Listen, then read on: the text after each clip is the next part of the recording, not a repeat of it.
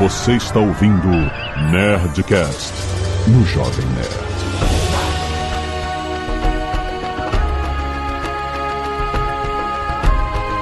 Lambda, lambda, lambda, nerds! Aqui é Alexandre Antônio do Jovem Nerd, inveja dos nossos antepassados que estavam mais do que certos. Aqui é o Caio Gomes com um pouquinho de frio saindo da geladeira. Ih, Caraca, abri essa porta da geladeira. Olá, pessoas, aqui é o Pirula e, ao contrário do que as pessoas pensam, os homens das cavernas não pareciam comigo. Salve, salve, aqui é o Reinaldo, jornalista de ciência, e eu tenho muita inveja também dos nossos antepassados, porque eu era louco pra ter um, um rinocerontezinho peludo de animal de estimação, assim, jamais teremos, infelizmente. Olha aí, muito bem, nerds! Estamos aqui em mais um Nerdcast de Ciência, hoje pra gente voltar no tempo e falar dos nossos antepassados, exatamente. Os homens das cavernas, os, os proto-humanos, as outras raças humanas que já foram todas extintas, tem muito papo maneiro pra gente desvendar algo que não é tão óbvio. A gente tem uma imagem estereotipada dos homens e mulheres que viviam em cavernas, etc e tal, não sei o que, tacape, aquela pele que passa por cima de um ombro só, enfim. Gente, é muito mais interessante do que isso, não é nada mais foda do que a gente descobrir as nossas origens. Fica aí, velhos! Canelada.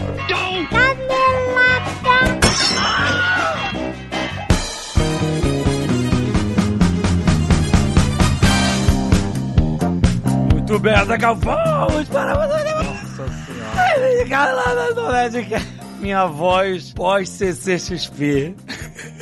Vamos lá, Zagal. Vamos falar de Asus. Porque a Asus, você sabe, que constrói tecnologias inteligentes para proporcionar essas experiências únicas, facilitar a rotina de todos os usuários. Desde 1989, gente, a Asus é impulsionada pela inovação, pela busca em trazer alta qualidade de todos os seus produtos. Eu sou consumidor de Asus, minhas placas-mães sempre foram Asus. Qualidade incrível. Eu, como cara que gosta de um PC gamer, eu sei que a minha placa-mãe tem que ser sempre Asus, mas assim, enfim, tem tantos produtos, eu tô falando só de um dos produtos. Vou deixar o link aqui na descrição para você ver toda a linha de notebook Asus OLED, Azagal. Elas têm aquela performance do notebook Asus junto com a tecnologia de telas OLED que reproduzem as cores da forma mais precisa, mais realista possível. É incrível, cara. A gente tem alguns notebooks Asus lá em casa, alguns que a gente tem que devolver, outros que eles não pediram de volta.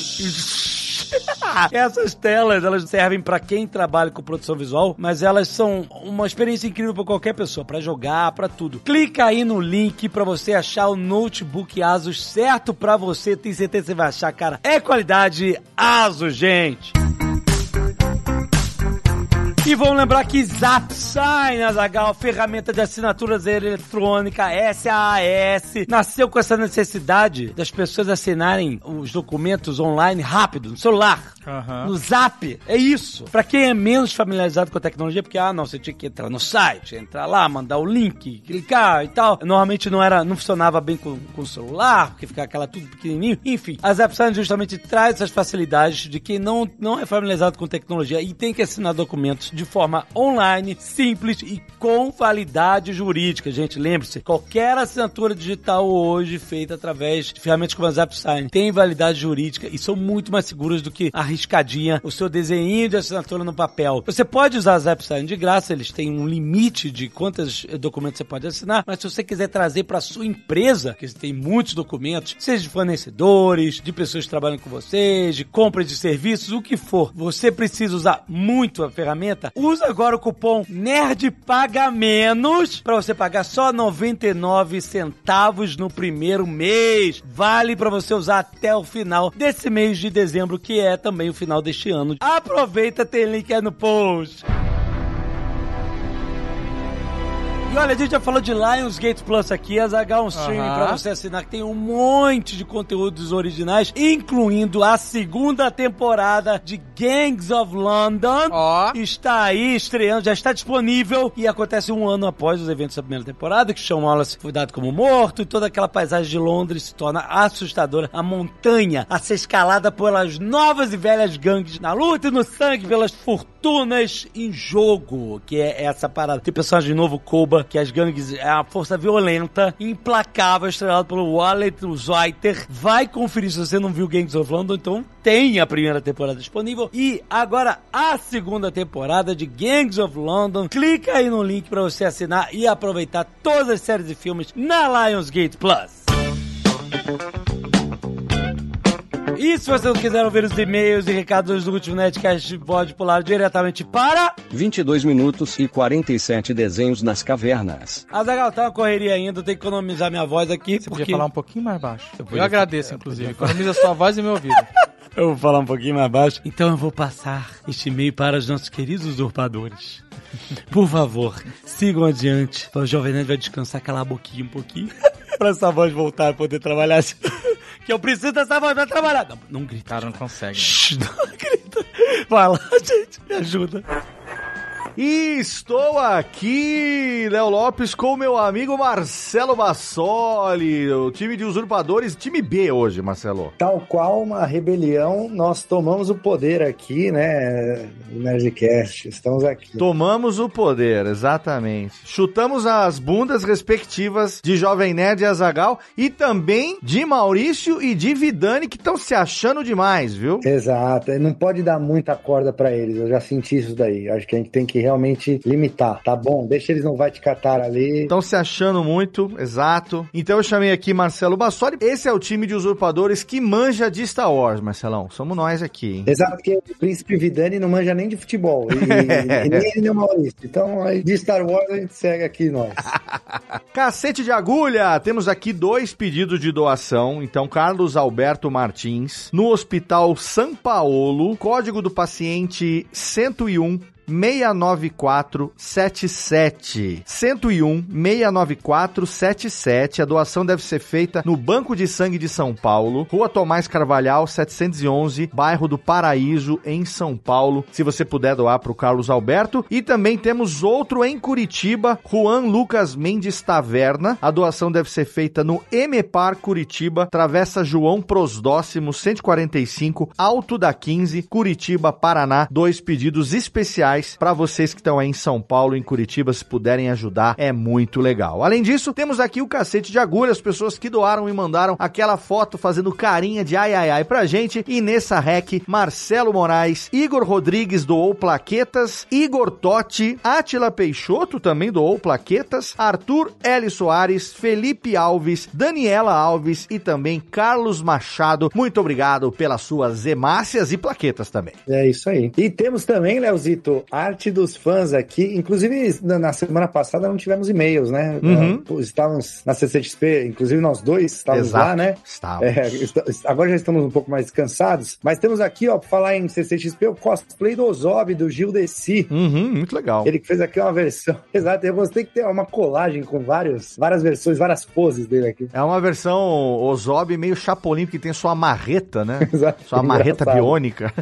Ficou bem engraçado. Temos aqui também a composição inspirada no primeiro Nerdcast RPG do Diego Jolandek. Bem legal aqui também com o Ruprecht e a galera do Nerdcast de Gunor. É uma música, né? Então quem quiser clicar aí vai ouvir a composição dele lá no YouTube, que ele fez a, a postagem lá. Exato. E aí, por fim, aqui temos também uma arte do Cassiano, Cassian Ender, de Luiz Zico. Bem legal também o traço dele ali naquela, no laboratório. Laboratório não, né? Naquela fábrica. Na fábrica de peças da Estrela da Morte, no melhor estilo THX 1183 ali. Exato, é inspiração, né, Leozito? Inspirou ali, muito legal. Inspirado total. Muito bem, maravilha. Então vamos aqui para os e-mails do último Nerdcast, que é claro, foi sobre Andor ou Andor, você que sabe, mas nosso querido Cassiano. Se você não assistiu essa série, por favor, gente, vá lá, porque essa daí, melhor coisa, vocês sabem, né? É a melhor coisa que foi feita nos últimos tempos. Esse apelo, Léo, a gente tem que fazer sempre aqui. Tem que assistir, cara. Assistam, por favor. Assista Andor, vale a pena demais. Se você, como nós, como eu, Marcelo, é fã mesmo de Star Wars, é imperdível. E se você caiu na pilha de que não seria bom, foi uma pilha errada, vai lá porque tá bom pra caralho. Essa É. série realmente vale muito a pena. Marcelo Eduardo da Cruz, 32 anos, analista de treinamento Leme, São Paulo. Saudações a Lotone e companheiro de leitura de e-mails da vida. Não tem, Jovem Nerd não está aqui. Não, não está, não está. Exatamente. Estou aqui, eu e seu xará, Marcelo Bassoli, que está aqui também. Isso. Eu sou Marcelo, sou administrador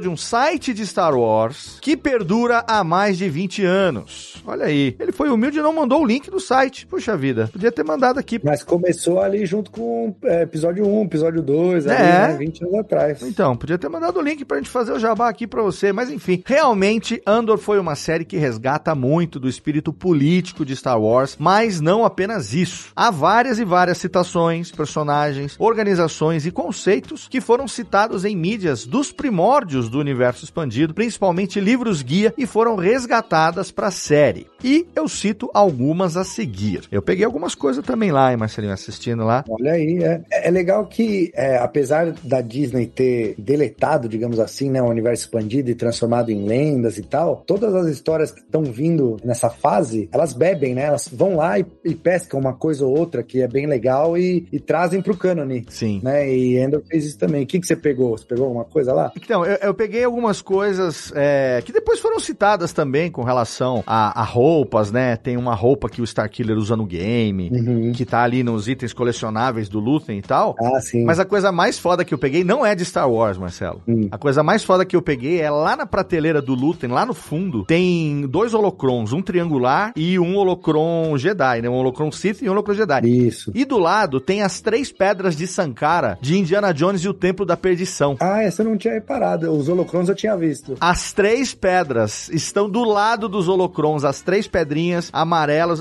São as pedras, cara, com os três Uhum. tracinhos ali. Foi um easter egg de Indiana Jones e o Tempo da Perdição dentro de Andor. Então, realmente é muito foda, cara, muito foda. Pra explodir a cabeça dos fãs velho, que nem nós mesmo. É, e esses holocrons aí, aquela teoria do Jedi, né? Ela vai. Ela pode acontecer. Vamos ver. Pode acontecer, não sei. Vamos ver. Tomara que não. Deus queira, Aham. né? o de- Os deuses das galáxias aí queiram que, que não. Então, vamos ver. A força queira que não, querer A força sim. queira que o Luther não, não seja Jedi. Pelo amor de Jaga, ele já tá bom É. demais do jeito que tá. Mas vamos ver.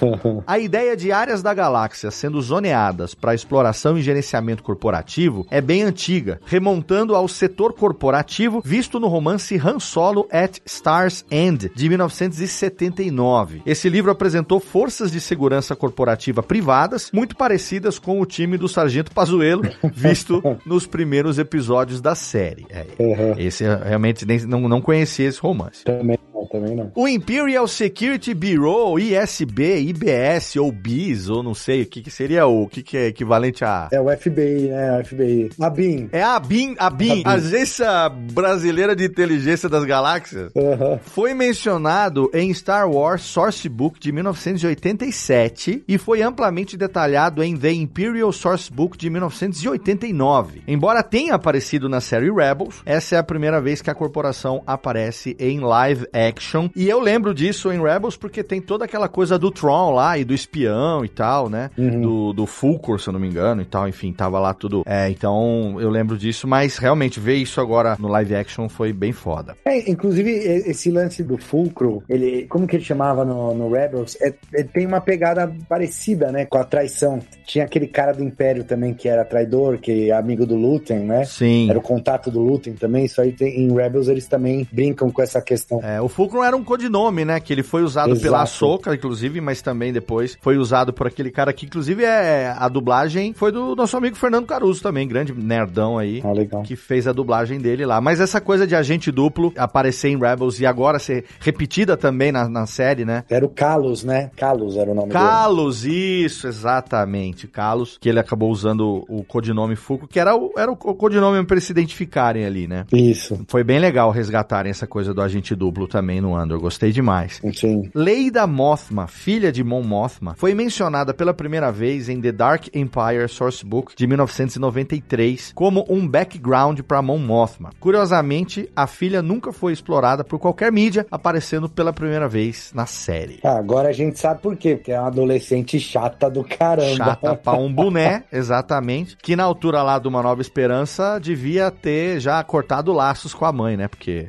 Ah, sim. deve ter crescido uma adulta insuportável aquela pessoa. Sim. Muito bem. O cruzador que tenta capturar Luthen é identificado como uma nave da classe Cantwell. Colin Cantwell foi um dos primeiros artistas conceituais a trabalhar no primeiro Star Wars. A nave que aparece na série, inclusive, foi um dos conceitos iniciais do Star Destroyer. Olha. Como podemos ver na foto que eu mando em anexo, tá aparecendo pra você aqui agora. Você que tá vendo pelo aplicativo do Jovem Nerd, tem essa fotinho aí da imagem. Caraca, que legal. E o Cantwell também criou os designs originais pra X-Wing e pro TIE Fighter. Caralho. É, esse é um lance também que essa nova geração de conteúdo de Star Wars tem trazido, né? Os conceitos originais aí, visuais, né? Tanto o Rebels tem o, o Chewbacca original, né? Uhum, sim. O, o design do Chewbacca original foi usado na série Rebels e outros personagens, enfim, No jogo também, né? no jogo. É, aquele personagem aparece no série Rebels e no jogo ele é o mestre Jedi que treinou o carinha lá que vai ter agora o segundo jogo, né? Uhum. Não me exija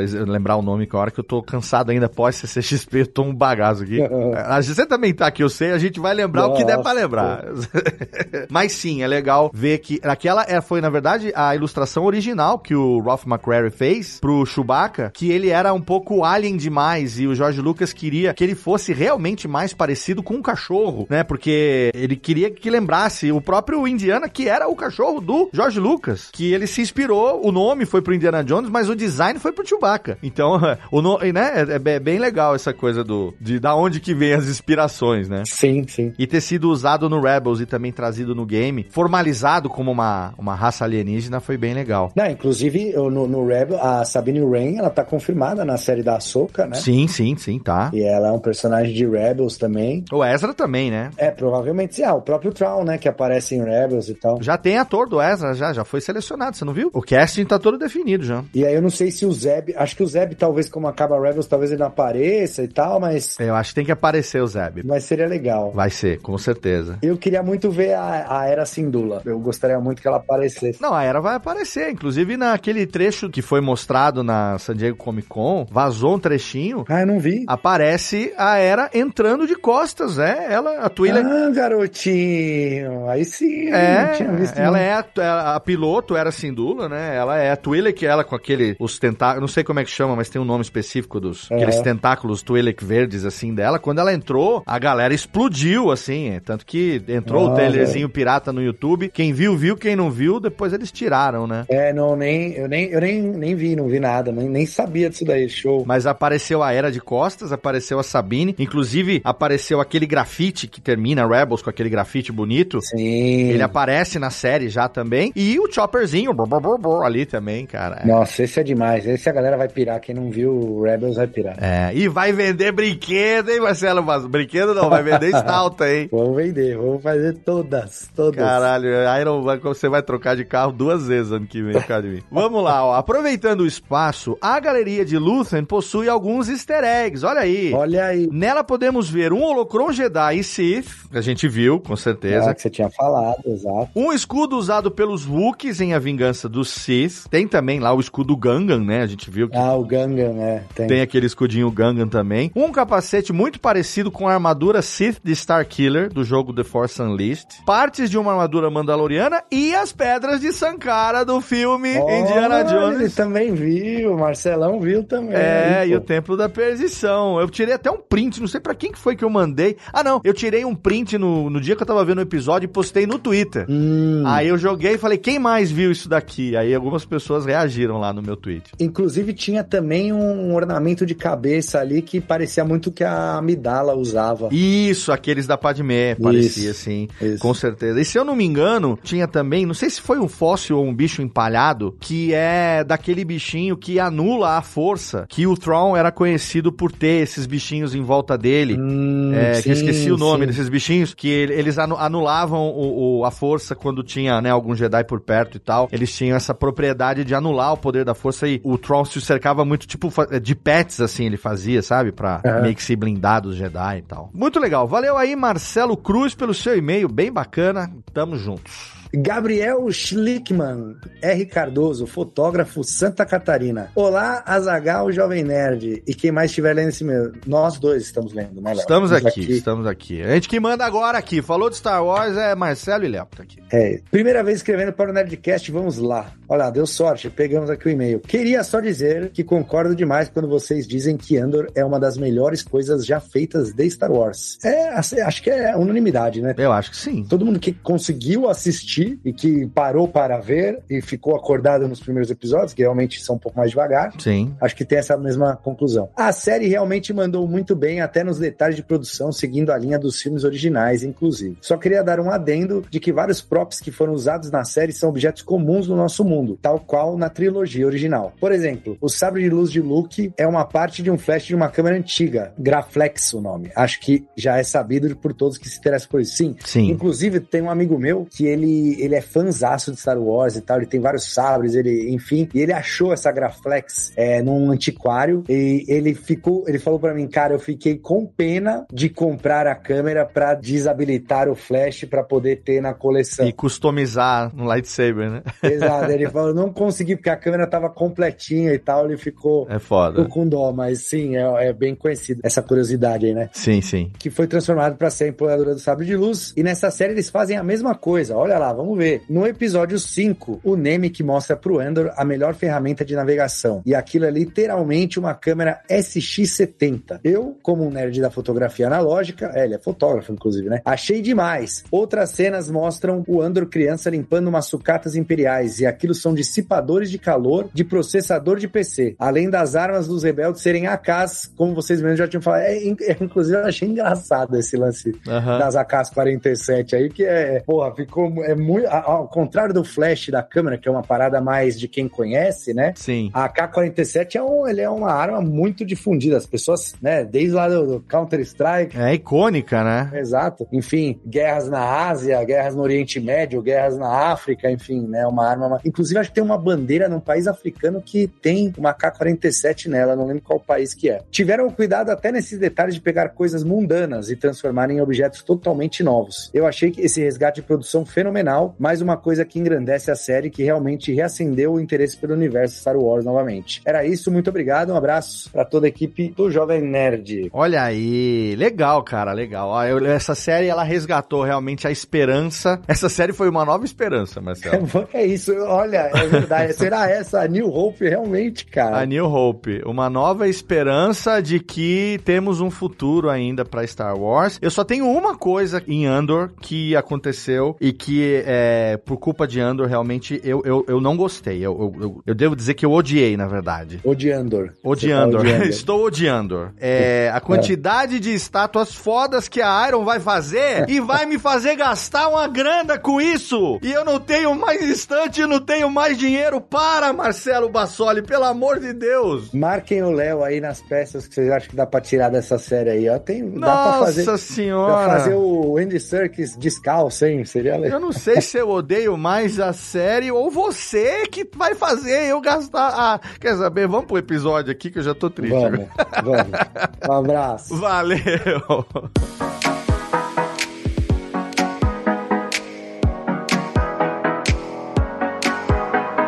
Gente, não esquece que tem Nerdtech publicado aí na sua timeline. Dá um scroll down que você vai ver o Nerdtech. Um papo muito maneiro sobre morar na Bay Area, Zagal. Galera que vai trabalhar no, no Vale do Silício, Ah, a gente falou sobre morar em São Francisco, Ó. caro, caro. E a Bay Area, Zagal, é toda aquela área em volta da Bahia ali, de, de São Francisco, né? Então tem outros municípios. O, o Vale do Silício é mais ao sul ali de São Francisco. Também é caro. Caro. Mas tem muita gente que mora em outros lugares da Bay Area. E a gente vai ouvir a experiência de quem mora lá. Como é que é? É caro? Como é que é o trabalho? Como é que é a vida lá? O nosso querido Mário Souto Deve Soutinho teve lá recentemente, também tem história pra contar. É muito maneiro. Vale a pena você, você que tá querendo trabalhar lá, desenvolver por lá, ouve essas experiências de vida e trabalho lá na Bay Area e volta do Vale do Silício pra você ver como é que é. Você ter uma ideia, um gostinho de como é que é a vida de quem trabalha com tecnologia lá na Bay Area e São Francisco no Vale do Silício. E não se esqueça que a Lura é a maior escola Escola Online Tecnologia do Brasil. Você sabe, tem um monte de conteúdos imersivos, variados, desde cursos de formação até imersões, challenges, artigos, tudo para você aprender sobre programação, desenvolvimento de aplicativos, UX, ciência de dados, gestão digital. É isso. A Lura é para você evoluir profissionalmente aprendendo essas novas skills, todas relacionadas à tecnologia e programação, desde iniciantes até avançados. É isso. Tem para todo mundo. E para você que quer subir o nível e melhorar suas habilidades como profissional de tecnologia, se quiser criar networking, que isso é muito importante, tem fórum de professores, tem toda uma comunidade engajada a te ajudar lá, criar networking, criar portfólio, facilitar a inserção no mercado de trabalho, ter acesso a uma vasta gama de conhecimentos e ainda por cima, podendo estudar da forma flexível, de acordo com os seus horários, onde você quiser, quando você quiser. Clica nesse link aí embaixo que você tem 10% de desconto na matrícula para acessar todo o acervo da Lula de uma vez só. Baixa aí o Nedtech tá muito bom, clica lá e vai ouvir.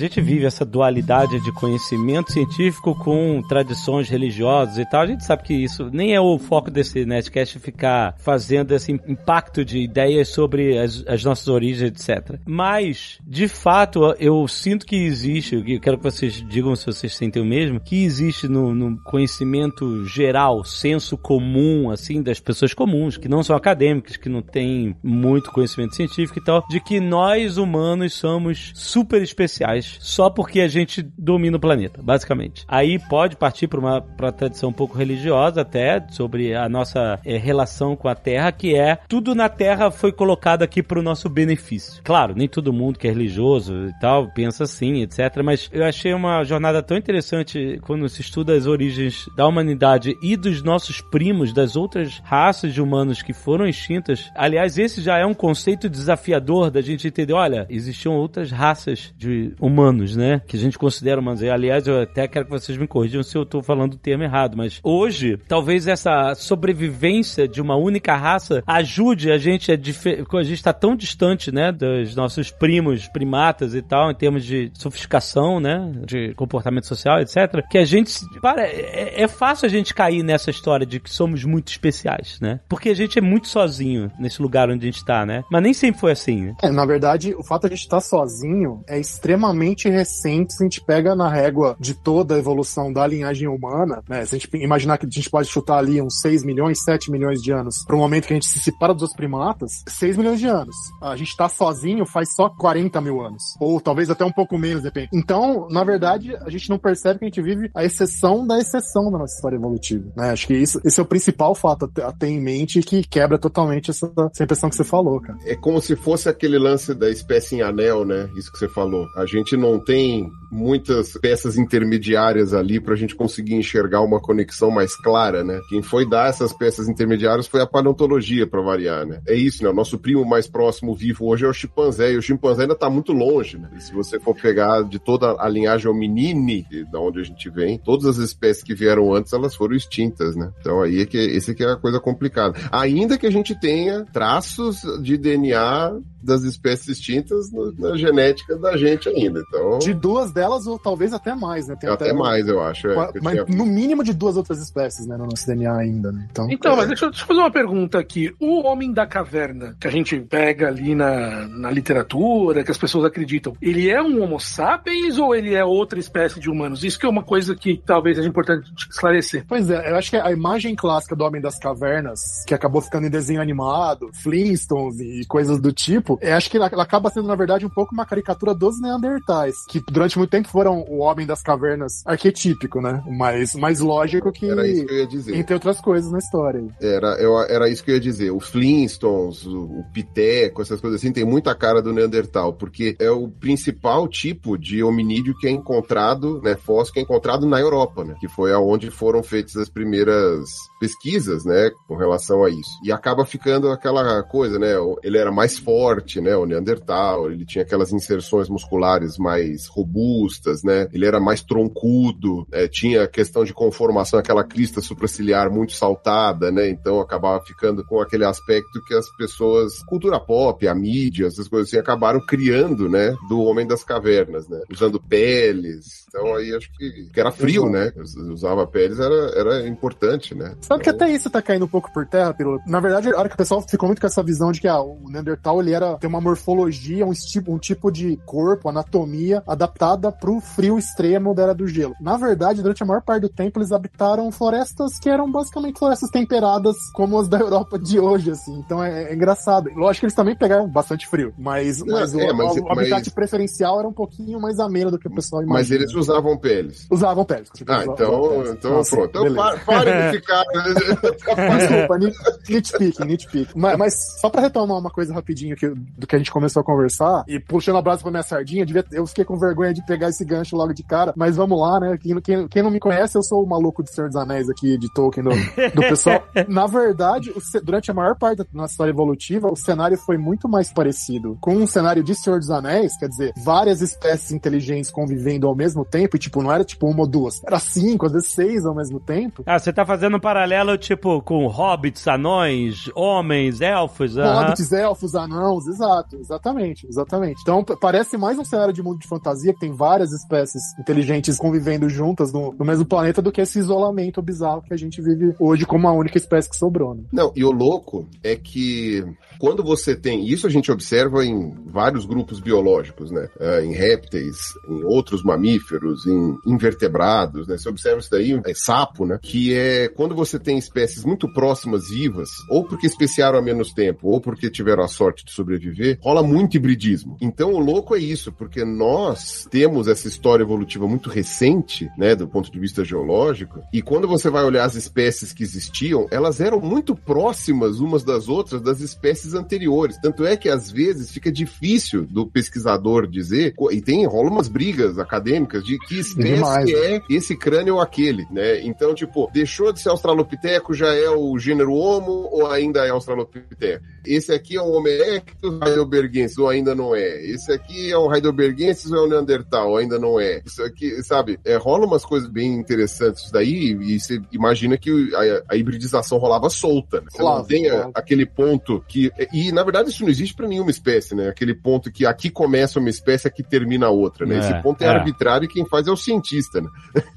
Fiquei sabendo esses dias, isso é uma coisa que eu não imaginava, que é possível hibridização até entre camelo eh, de uma corcova, dromedário, e guanaco, cara, que é 17 milhões de anos de, Nossa de senhora, separação. Guanaco? Guanaco, tudo bem que o filhote é estéreo, mas, mas, mas rola, quer dizer, pra- imagina para hominíneos que eram muito mais próximos, então, pelo amor de Deus, tem nem comparação. É, é, então essa- esse questionamento é bom. Por exemplo, o Homo erectus, né? ah, o vestígio mais antigo que a gente tinha do Homo erectus fora da África era um de 1 milhão e 800 mil anos que foi encontrado na Geórgia, no Cáucaso, né? E eu acho que foi uma equipe, inclusive com a ajuda do Walter, não me lembro Não, ele agora. passou, a- o, o Walter Neves, que é Brasil, que começou a colaborar com eles depois. É. Hoje ele é Ah, colaborador desse pessoal, sim. É, porque eles disseram que é, o Walter Neves, para quem não sabe, é um pesquisador né, famosíssimo aqui do Brasil que trabalha Bioantropólogo, é. com evolução é, humana e diz que aquele crânio do Homo erectus lá da Geórgia provavelmente é um, um Homo habilis. Isso, eles estão Não propondo chega isso. a ser erectus, ou seja,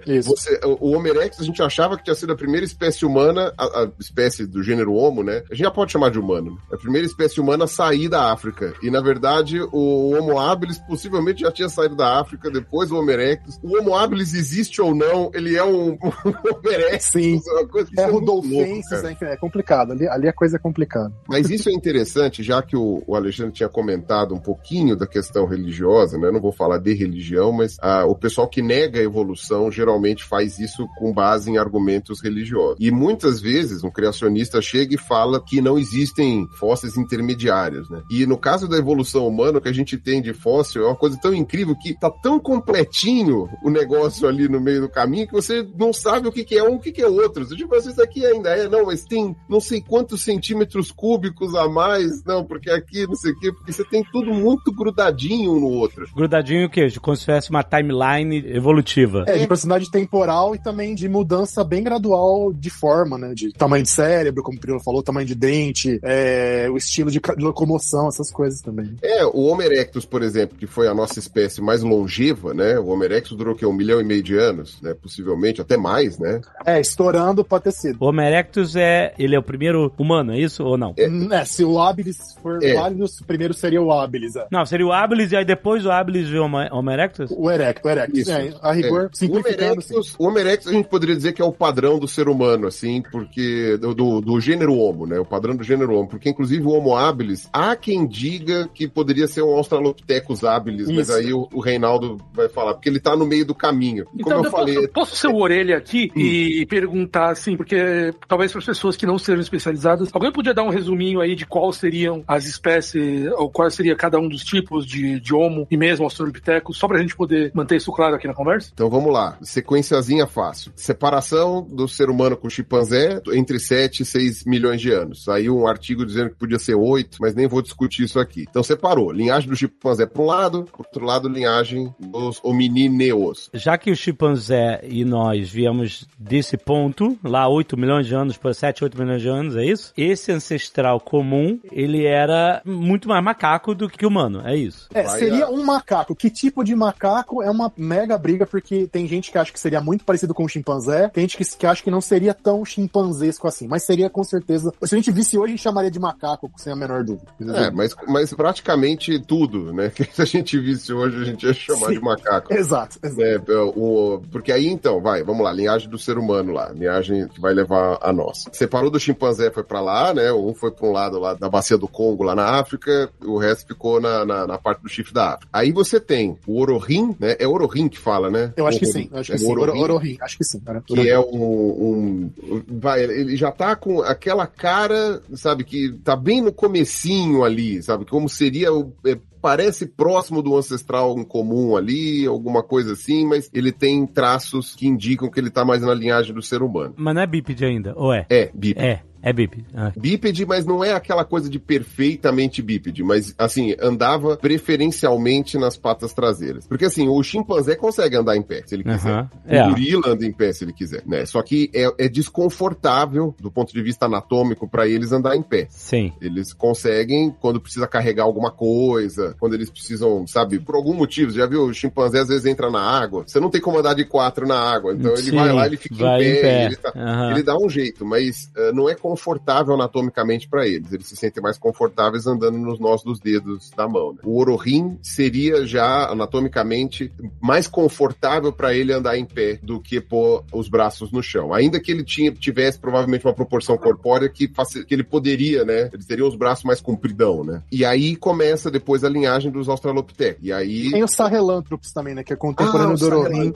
Verdade. que parece que também seria bípede não por... Assim, tem um pouquinho de osso do fêmur, que não é muito claro, mas parece bípede, e o, a inserção do pescoço no crânio, dos- das, das vértebras do pescoço no crânio, o buraco tá posicionado de um jeito que parece que a cabeça tava retinha e não deitada como de, de macaco. Então também, tese, seria, seria bípede. Tem um crânio bem famoso, bem bonitinho dele, assim, embora Ah, seja, sim, esteja meio verdade. amassado. né? Bem lembrado, bem lembrado. Que foi encontrado no Quênia também, né? Não, o Sahelanthropus é do Chad. Ah, é Do aquele Chad. do Chad, tá, Isso, tem do razão. Chad. O Australopithecus, ele já desgarrou desse ancestral comum com o chimpanzé, por exemplo, e ele já tá na nossa linhagem. Nós... Isso. É, Isso. Na verdade, esses dois que a gente falou agora também, também já estão na nossa linhagem, mas eles estão bem lá na base. Mas qual- quantos milhões de anos atrás? Ele tem, o Reinaldo, 4 milhões de anos. O que seria o primeiro o afarensis, o Australopithecus afarensis, seria por aí 4 milhões de anos.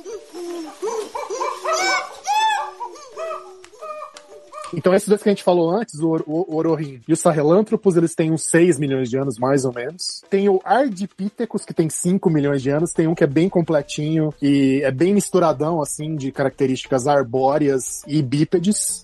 O braço bem, os dedos da mão bem curvos tal. O pé, tem o, dedão separado, que nem o chimpanzé. Então, era o dedão do pé que conseguia agarrar. O descobridor dele até comparou com os personagens lá da cantina de Mos Eisley, do Star Wars. Falou tipo, seria, o jeito dele andar seria tão estranho que seria um personagem tipo da cantina de Mos Eisley. Então, e aí chegam os Australopithecus, que o Pirilo falou, que aí eles realmente são bípedes, bípedes mesmo, sem a menor dúvida. Dedão do pé certinho na, na reta, junto com os outros dedos. E aí a coisa continua. Então, manda Mas ver. tem evidência de que eles também subiam em árvores. Isso, o braço, Porque- os dedos da mão ainda era meio curto. É, porque provavelmente à noite devia ser meio perigoso dormir no chão, né? Então devia ser que nem galinha, né?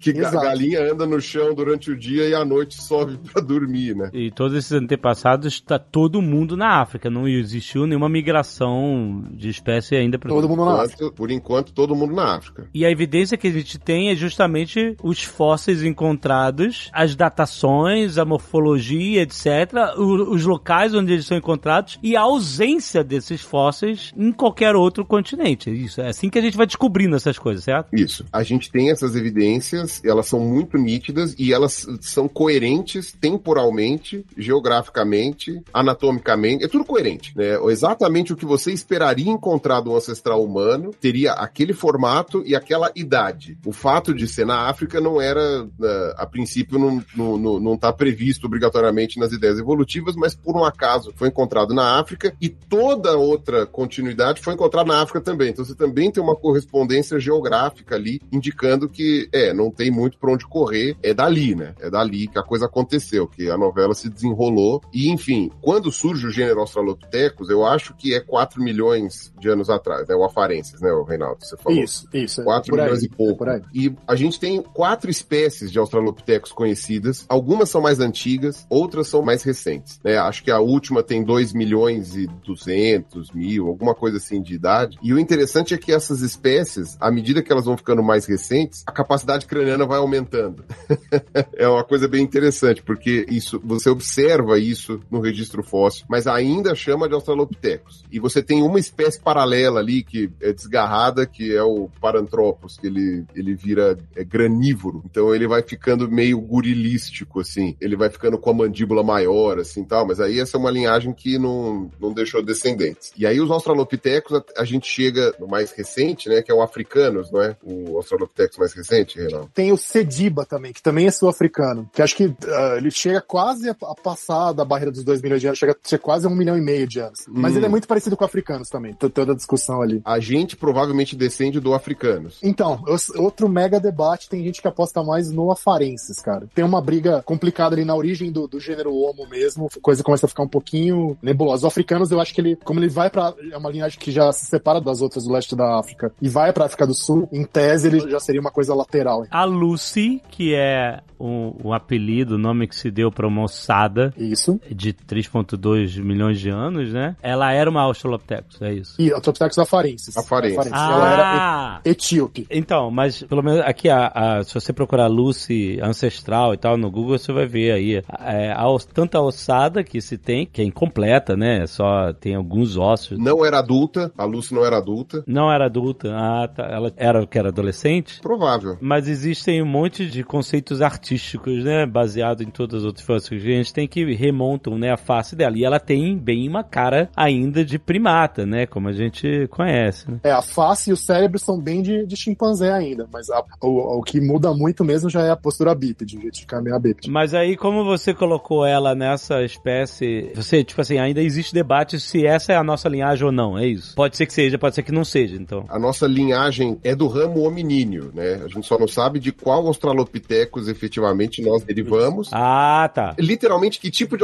Australopiteco a gente é, né? Porque é, é, mudou, mas continua sendo nosso ancestral direto, né? E a gente não tem essa certeza, mas o Afarensis é que é o mais, é o mais provável. Região de Afar, que na verdade hoje a região de Afar fica na Eritreia, né? Eu acho que ainda tá dentro do território etíope. Ainda cara. tá dentro da Etiópia. Eu acho, eu acho que sim. É, que- aquela coisa, sempre tem briga ali dentro, mas Os povos da região de Afar são considerados os povos mais bonitos do mundo. extremamente belicosos, muito, muito guerreiros, a galera. É, eles têm, só que eles têm um penteado interessante. Os homens de Afar, eles têm um penteado que parece o meu, só que com franja.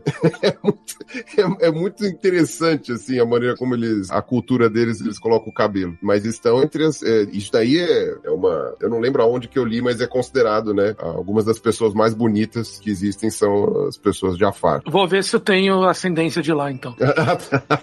é, mas é, é bem impressionante. Né? No meu caso, né, eu olhei, as mulheres realmente são muito impressionantes, né? Mas os caras também são. São Como é- vai, Como é que bem- escreve aí? Como é que escreve? Afar, é o pessoal de Afar. Afar. Que nem distante em inglês, cara, mesma coisa.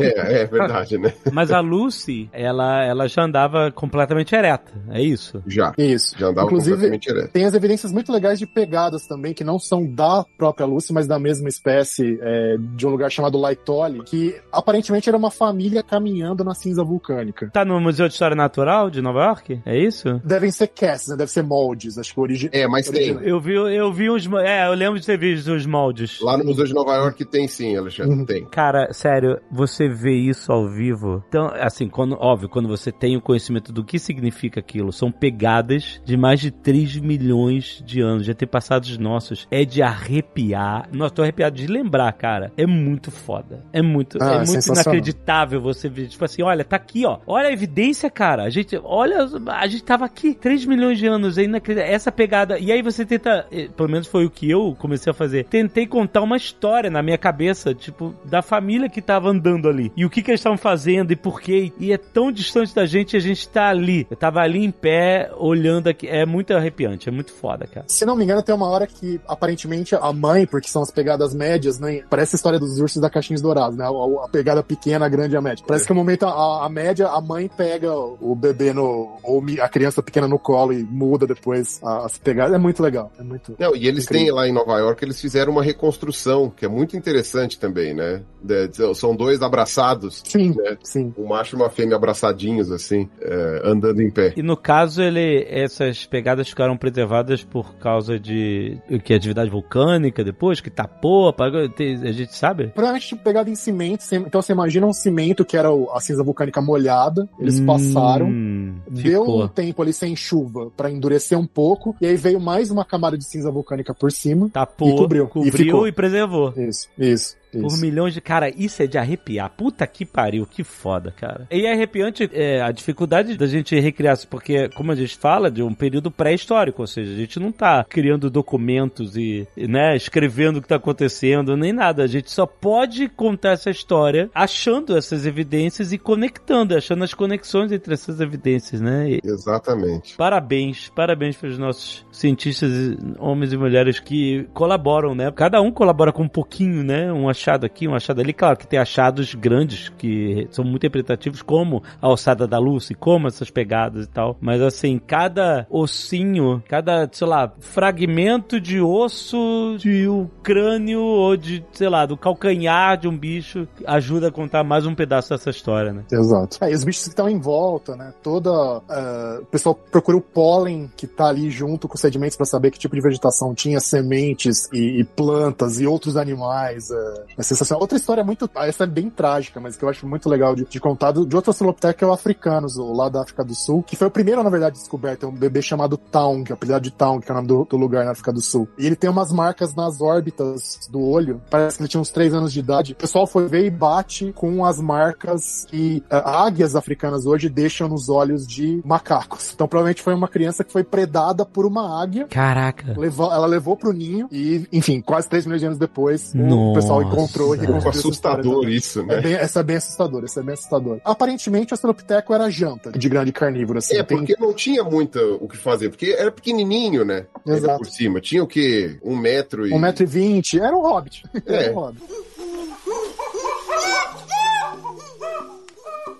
Outro dia minha filha tava estudando, né, gorila, etc e tal. E aí ela tava vendo as patas, ela tava achando engraçado as... A gente pode chamar de pata ou chama de pé? Dá pra chamar de tanto de pé quanto de mão, viu? Porque é, é muito parecido, é muito parecido. Que justamente que os pés tinham até um, um polegar opositor muito parecido com a mão. Parece uma mão, é isso, basicamente. Isso, exatamente. Porque eles usavam pés e mãos pra navegar no- nos galhos, árvores, etc, né? Agarrava com pé e mão. E que você pode até chamar de mão, né? Teoricamente. Mesmo que esteja no lugar do pé, mas porque a- o funcionamento mecânico é mais ou menos com a mão. E o nosso pé, ele é extremamente chapado, né? Ele é um instrumento feito pra você ficar ereto no, no chão plano. Ele não agarra num galho. Um pouquinho ele agarra, se você for pensar, né? Dá pra você dobrar os dedinhos lá, mas... É, você dobra um pouquinho, mas a gente consegue entender muito claramente que o nosso pé é um instrumento pra você ficar em pé no chão. É isso. Não é pra você ficar num galho. Não. A gente fica num galho, mas com auxílio das mãos, etc. Mas ele é pra ficar flat. E aí eu estava explicando isso, ah, porque, né, você vê a diferença que eles tinham que estar nas árvores e tal, e a gente ficava no chão. E pelo que eu entendo de superficial, isso se deu ao próprio ambiente que os nossos antepassados viviam e até a mudança desse ambiente, né, se tornou muito mais plano do que as grandes florestas que onde os outros antepassados viviam. E por causa dessa mudança de ambiente é que a nossa caminhada levada a se tornar seres eretos e bípedes, completamente bípedes, se deu. Essa é a informação superficial que eu tenho. Uma mudança de ambiente mudou a trajetória dos nossos antepassados para chegar ao ponto onde nós estamos hoje. Isso é fato? O que, que a gente sabe sobre isso? A gente tem evidências de que, mesmo em regiões mais florestadas, a gente tinha algumas dessas espécies antigas que andavam mais eretas. Mas, assim, a mudança ambiental aconteceu. Houve que a região do chifre da África, ali, da parte mais leste da África, ela ficou mais seca e as árvores se esparçaram, né? Virou um savanão ali. Teve vários altos e baixos, né? Porque, enfim, mudou bastante durante esse período, mas vai, vamos colocar que naquela época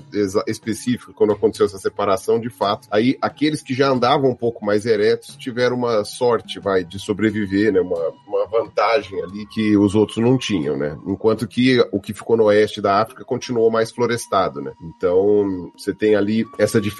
Agora, essa é, é a coisa interessante, né? Período em que você ainda não tinha as florestas, ah, não tinham acabado totalmente, mas ainda não estava completamente savanado, você vê essas etapas intermediárias que o pessoal às vezes chega e fala, pô, mas não corria direito, não subia direito na árvore. Eu falei assim, não, na verdade é vantajoso que você consiga fazer os dois.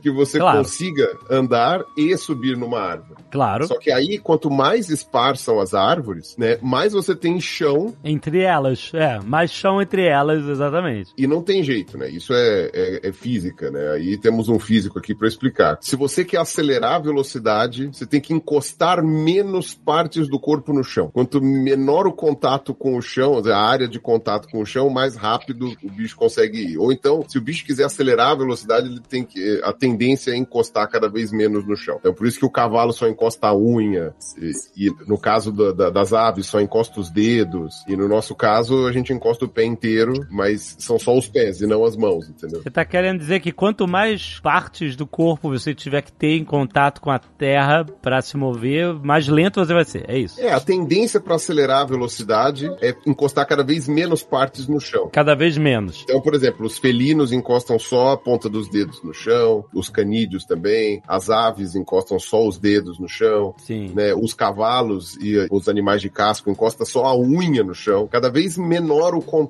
com o chão, que aí acho que é para vencer a resistência, né? Aí na parte da física eu não vou me meter. Mas, por exemplo, a pata de uma ave, a pata de galinha que a gente vê encostada no chão, ali são só dedos, não é a pata. É só dedo. O pé da ave tá elevado ali. Tá, só que eu estivesse na pontinha do... Se a gente é, ficasse em pé na pontinha do pé, é isso. Só com os dedinhos, é isso. E os grandes velocistas, eles correm mais na ponta do pé. Os grandes velocistas, aquele pessoal que faz, como é que é, 100 metros rasos, eles encostam menos o pé no chão. Tem outro elemento interessante aí, pelo menos de acordo com algumas pesquisas, que é regulação de temperatura. Porque isso é em ambiente aberto, né? Se o ambiente já tá mais aberto, se você tá na postura bípede, você tá expondo proporcionalmente uma superfície menor do seu corpo ao calor do sol do que quando você tá quadrúpede. Então parece que isso também talvez tenha sido um elemento para quando o ambiente fica mais aberto para os caras não cozinharem debaixo de sol, ser bípede pode ser um pouquinho mais vantajoso dependendo, quer dizer, comparando, também tem que comparar banana, literalmente porque é macaco. Então,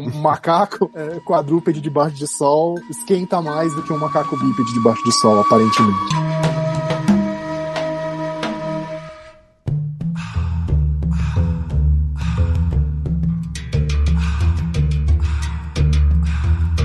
Vamos avançar um pouco. A gente está na Lucy, 3 milhões de anos, australopitecos são bípedes, estão eretos, mas a, a semelhança, né, com, com... Um pouquinho mais inteligente que um chimpanzé, mas não muito mais do que isso. Certo. E pelo no corpo, como é que era? Provavelmente ainda tinha bastante, né? A gente não tem essa informação, mas possivelmente australopitecos ainda devia ter, porque assim, a gente tem a mesma quantidade de pelos no corpo que um chimpanzé, só que eles são muito fininhos e curtinhos, né, na maior parte do corpo. Então parece que a gente tem menos pelo que o chimpanzé, mas a gente não tem. A gente só tem esses pelos muito mais finos e, e curtinhos. Se todos os nossos pelos corpóreos ficassem do mesmo tamanho, a gente ia ficar peludão. Algumas pessoas têm, né? É, verdade. Algumas pessoas, né? Tony Ramos, essas coisas. Tava demorando pro Tony Ramos fazer a aparição guest starring Tony Ramos.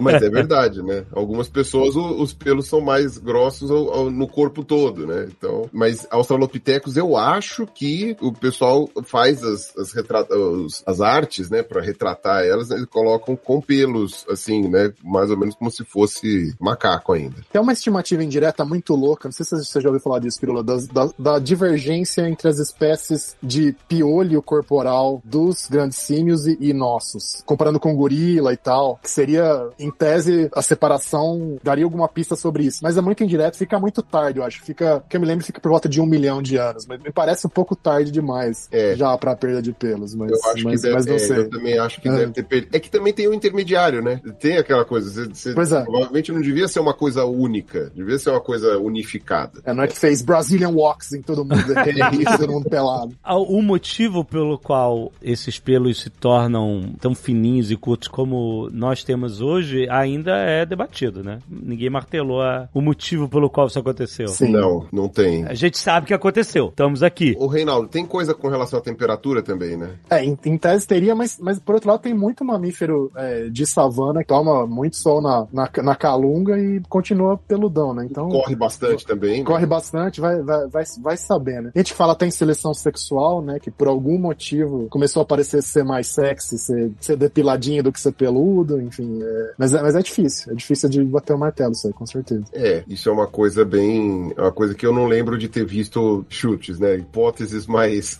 mais robustas. né? Fundamentadas, é. Tirando a, como é que fala, aquela hipótese do macaco aquático lá. Nossa, cara. Que a não- gente, não- quê? a, a O gente perdeu o selo porque o ancestral era aquático, né?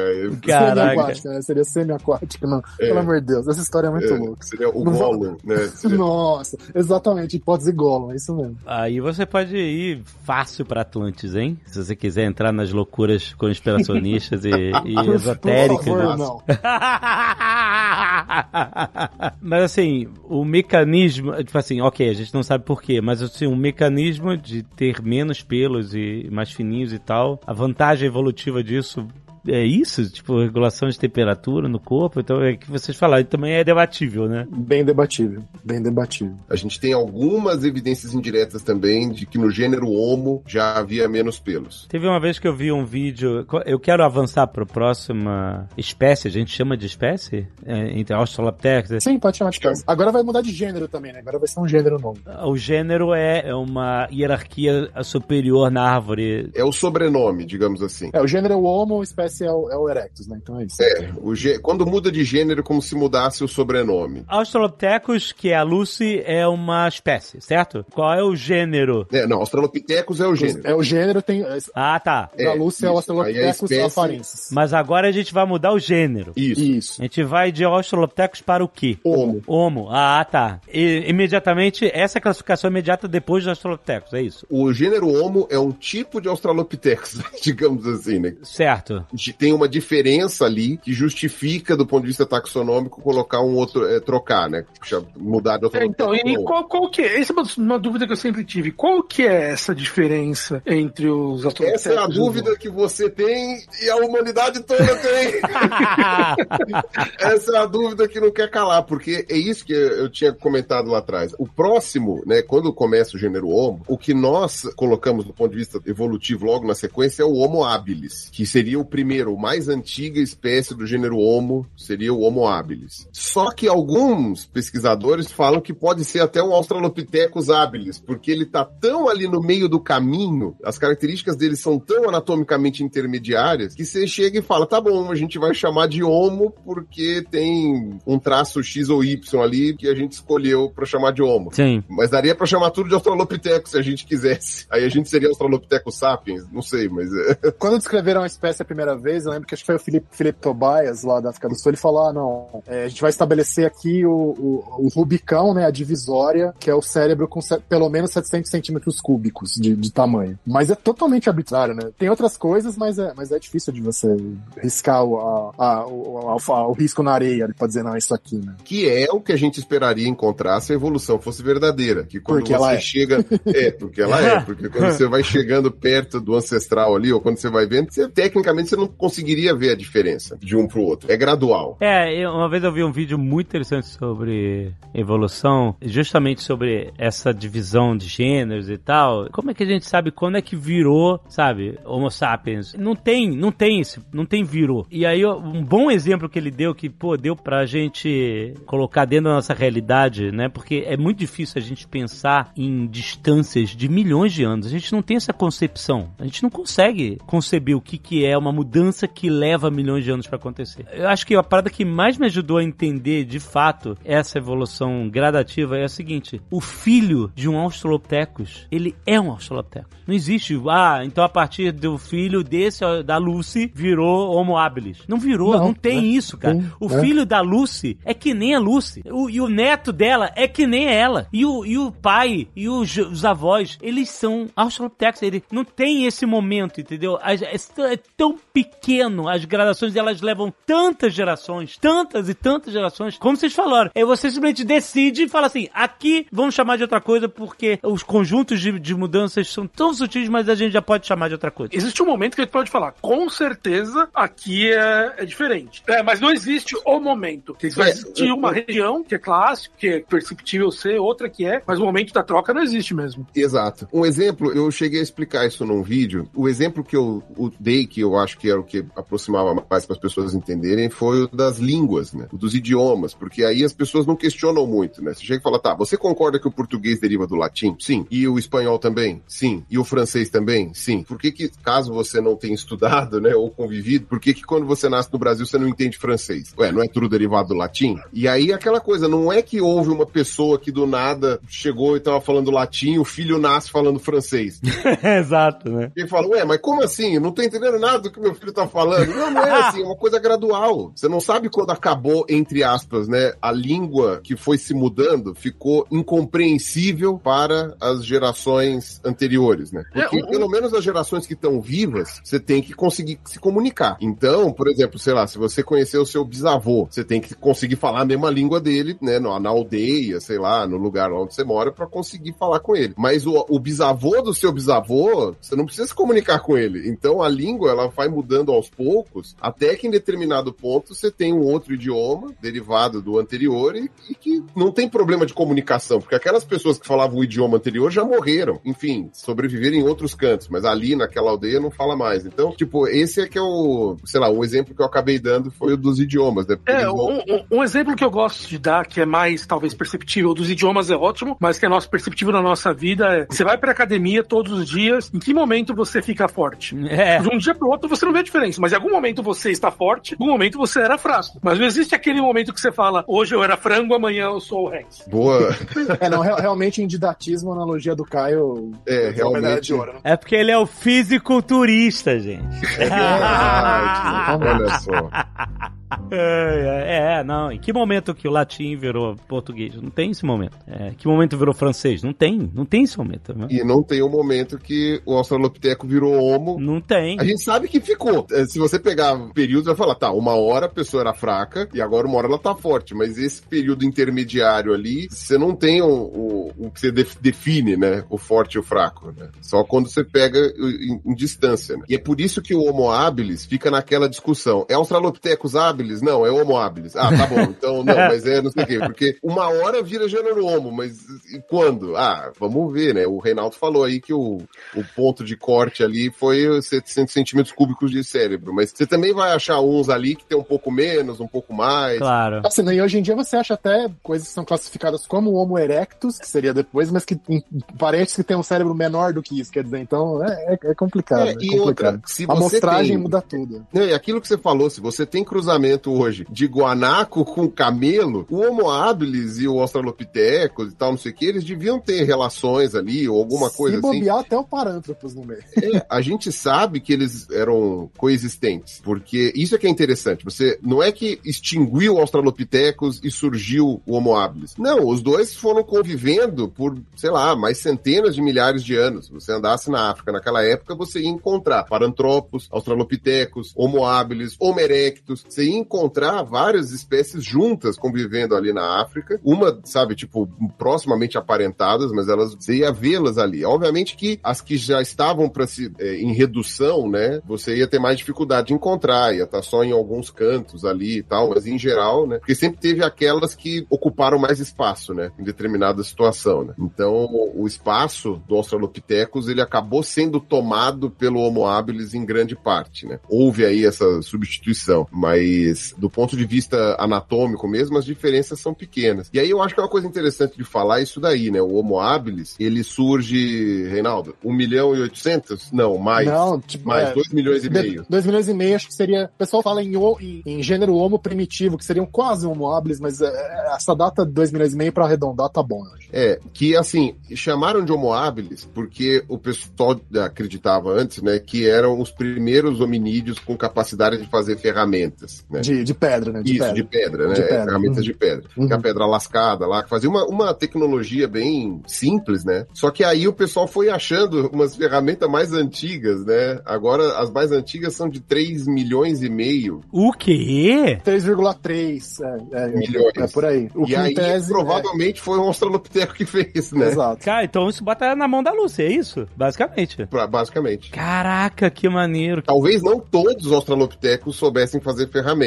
mas tinha alguém fazendo ferramenta ali há 3 milhões e 300 mil anos atrás. Caraca, maneiríssimo. E essas mais antigonas é legal porque elas, elas lembram bastante coisas que chimpanzés ainda fazem, que é usar pedras grandes como bigorna, entre aspas, uma pedra um pouco menor como martelo pra quebrar coisa, em geral nozes. Essas de hominíneos eram um pouquinho mais sofisticadas, que parece que já estavam tirando lasca pra ficar com algum corte, mas, mas ainda lembra bastante essas de chimpanzés. assim. E que macaco prego aqui no Brasil também Eu usa ia desse falar do jeito. macaco prego. É muito legal, é bem É, o legal. macaco prego também faz isso. Digamos também, vale a pena colocar, né? O macaco prego é uma das espécies de primatas que tem o maior cérebro proporcional ao tamanho do corpo. Exato. né? O macaco Exato. prego é um dos primatas mais inteligentes que tem, né? Do ponto de vista de proporção corpórea. E com tradições culturais também. Cada, cada grupo em sub-regiões da- das Américas tem os seus próprios estilos de usar e usar ferramentas e tal, e, e transmitir isso culturalmente pros filhotes. É, é bem legal. É, o macaco prego é um bicho muito legal. Então o Homo erectus é o próximo passo de evolução na nossa direção, né? Vindo do Homo habilis, é, o Homo erectus é o quê? Já tem um milhão de anos, é isso? 1,8. 1,8. É. 1,8. Por isso que esse Homo erectus que era, né, o Homo erectus que foi encontrado na Geórgia, que tem 1,8, né, o pessoal depois falou, não, ele é provavelmente um Homo habilis, até porque ele tinha uma cabeça menor, isso é uma coisa interessante, ele tinha uma cabeça menor, mas só que esse lance da cabeça menor ou maior, você vê que ele é gradual. Os Homo habilis mais recentes, eles têm uma cabeça maior do que os mais antigos. Os australopithecus mais recentes têm uma cabeça maior do que os mais antigos. Então, o Homo erectus, que a gente vai falar agora, também, né? Tem- umas coisas bem interessantes do Homo erectus, aliás. Mas enfim, o Homo erectus é que virou mesmo, né? Derivado do Homo habilis, ele acabou virando mesmo mais comum, né? Na África e fora da África também, né? Ah, então o Homo, peraí, o Homo erectus já migraram pra fora da África. Com certeza é o primeiro que vai. Talvez tenha havido alguma coisa um pouquinho antes, mas com certeza ele foi. E aí o que acontece? O Homo erectus, né? Os mais antigos eles chamam de Homo ergaster, né? De, chamava de Homo ergaster, hoje eles chamam de Homo erectus da, da variedade ergaster, né? Porque são aqueles que também ainda não têm o cérebro tão grande, mas já são Homo erectus. E diz que eles corriam pra burro, né? É o primeiro hominídeo que claramente tem a perna com a proporção da nossa, né? Então, mesmo no caso da Lucy, embora ela fosse totalmente bípede, os braços ainda eram muito compridos em relação proporcionalmente às pernas. O Erectus não, ele tem esse, a perna compridona e o braço mais curto, tipicamente humano, que supostamente é, ajudava nessa locomoção de larga escala e até correr mesmo pela savana. Então, digamos que do pescoço pra baixo, é é o primeiro a ser quase igual a gente, né, Pirula? Acho que dá pra descrever desse jeito. Eu acho que dá pra dizer assim. E tem o lance de que a, a questão de caçar, né? Tem uma pesquisadora que sugeriu, né? Porque eles. é, A tecnologia do Homo erectus era pedra lascada, né? Até a gente sabe, eles não tinham flecha, eles não tinham lança, eles não tinham nada disso, era só a pedra lascada. Era pedra na mão, é isso? Pedra lascada na mão. É só a pedra na mão, é. Então você pode tacar a pedra na sua presa, né? Se você for caçar, mas não é, não é a coisa mais eficiente a ser feita. Então, essa pesquisadora sugeriu que eles corriam atrás, sei lá, de uma gazela, de um antílope, do que é que fosse, até o bicho cair de cansaço. Caraca, mano. Então, quer dizer, a gente foi selecionado, se essa hipótese é, é- é verdadeira e, e aparentemente tem eh, evidências pra isso, a gente foi selecionado não é só pra correr pouquinho, não, não é só pra, sei lá, correr do leão, é pra, pra ficar o dia inteiro correndo atrás maldita da gazela lá, até o bicho cair de cansaço, né? Então, é, é muito, eu fico cansado só de pensar Sim. Do pessoal correndo o dia inteiro no embaixo do sol da África, correndo atrás da gazela. E o máximo que você tira é umas pedras pra tacar no bicho. É impressionante. Ou então também uma coisa que se fala muito pra essa época é usar essas- esses instrumentos de pedra pra pegar a carcaça que algum outro carnívoro matou Car carniceria, né? É. e abrir, abrir o osso pra pegar o tutano, né, que é bem nutritivo. Mocotó, basicamente, né? Caprichar no mocotó. Essa é a hipótese mais que eu mais ouvia, né? Essa de que eles saíam correndo, eu, eu fiquei bem impressionado. E, e- e até que faz sentido, viu? Né? Pra conseguir é, proteína mais fresquinha, né? Seja como for, os nossos antepassados corriam bastante. Isso é meio que é certeza. Mas o Homo erectus, ele já viveu contemporâneo ao Neandertales ou não? Seria um ancestral, na verdade. Nesse É, caso, não, muito é, provavelmente seria um ancestral. Sim, mas a- aí você tá pulando para uns capítulos na frente. Mas sim, mas, não- mas não ainda. De qualquer forma, a gente ainda não teve essa divisão de espécies. Não, por enquanto, a a gente tá em 1 milhão e 800 mil anos, ainda é o Homo erectus. Todo mundo veio do mesmo lugar. Eu, o Homo erectus estava junto com o Australopiteco, que ainda existia, com o Homo habilis, que existia. Ele tá junto das espécies anteriores. O Homo habilis vem embaixo do, do Australopithecus, certo? Isso, Certo. E depois o Homo erectus vem embaixo do Homo habilis, certo? isso. Mas, a mesmo assim, você ainda tem Australopithecus. Eles conviveram. Conviveram por um período. Durante esse período de troca, eles conviveram. Então não é uma transformação da espécie como um todo, é, ela vai se subdividindo, é isso, né? Exato, ela vai se subdividindo. É a mesma lógica se você. Ah, é a lógica do idioma, por exemplo, né? Do latim, sei lá, o francês, o português, o espanhol, né? Tipo, Ou do, ou do português brasileiro, né? isso, do, isso, boa, boa essa. O português brasileiro vem do português de Portugal. O português brasileiro, então, quer dizer que os portugueses deveriam passar a falar outra coisa, porque não, não é mais É. português. Não, ainda existem portugueses falando português lá em Portugal. É isso, né? Então, assim, o português de Portugal é a origem da nossa, do nosso português do Brasil, mas ele ainda existe na sua forma original. É isso, né? Com pequenas mudanças, obviamente, através das gerações, etc. Mas, enfim, esse é um bom paralelo, certo? É, na verdade, os ouvintes portugueses vão ficar bravos com a gente, mas o consenso entre os filólogos é que, na verdade, o nosso português é mais conservador que o português de Portugal. Quem mudou mais foram eles, não fomos nós. Mas isso é um assunto para outro Mal- podcast. Ah, é? O português de Portugal mudou mais? É sério?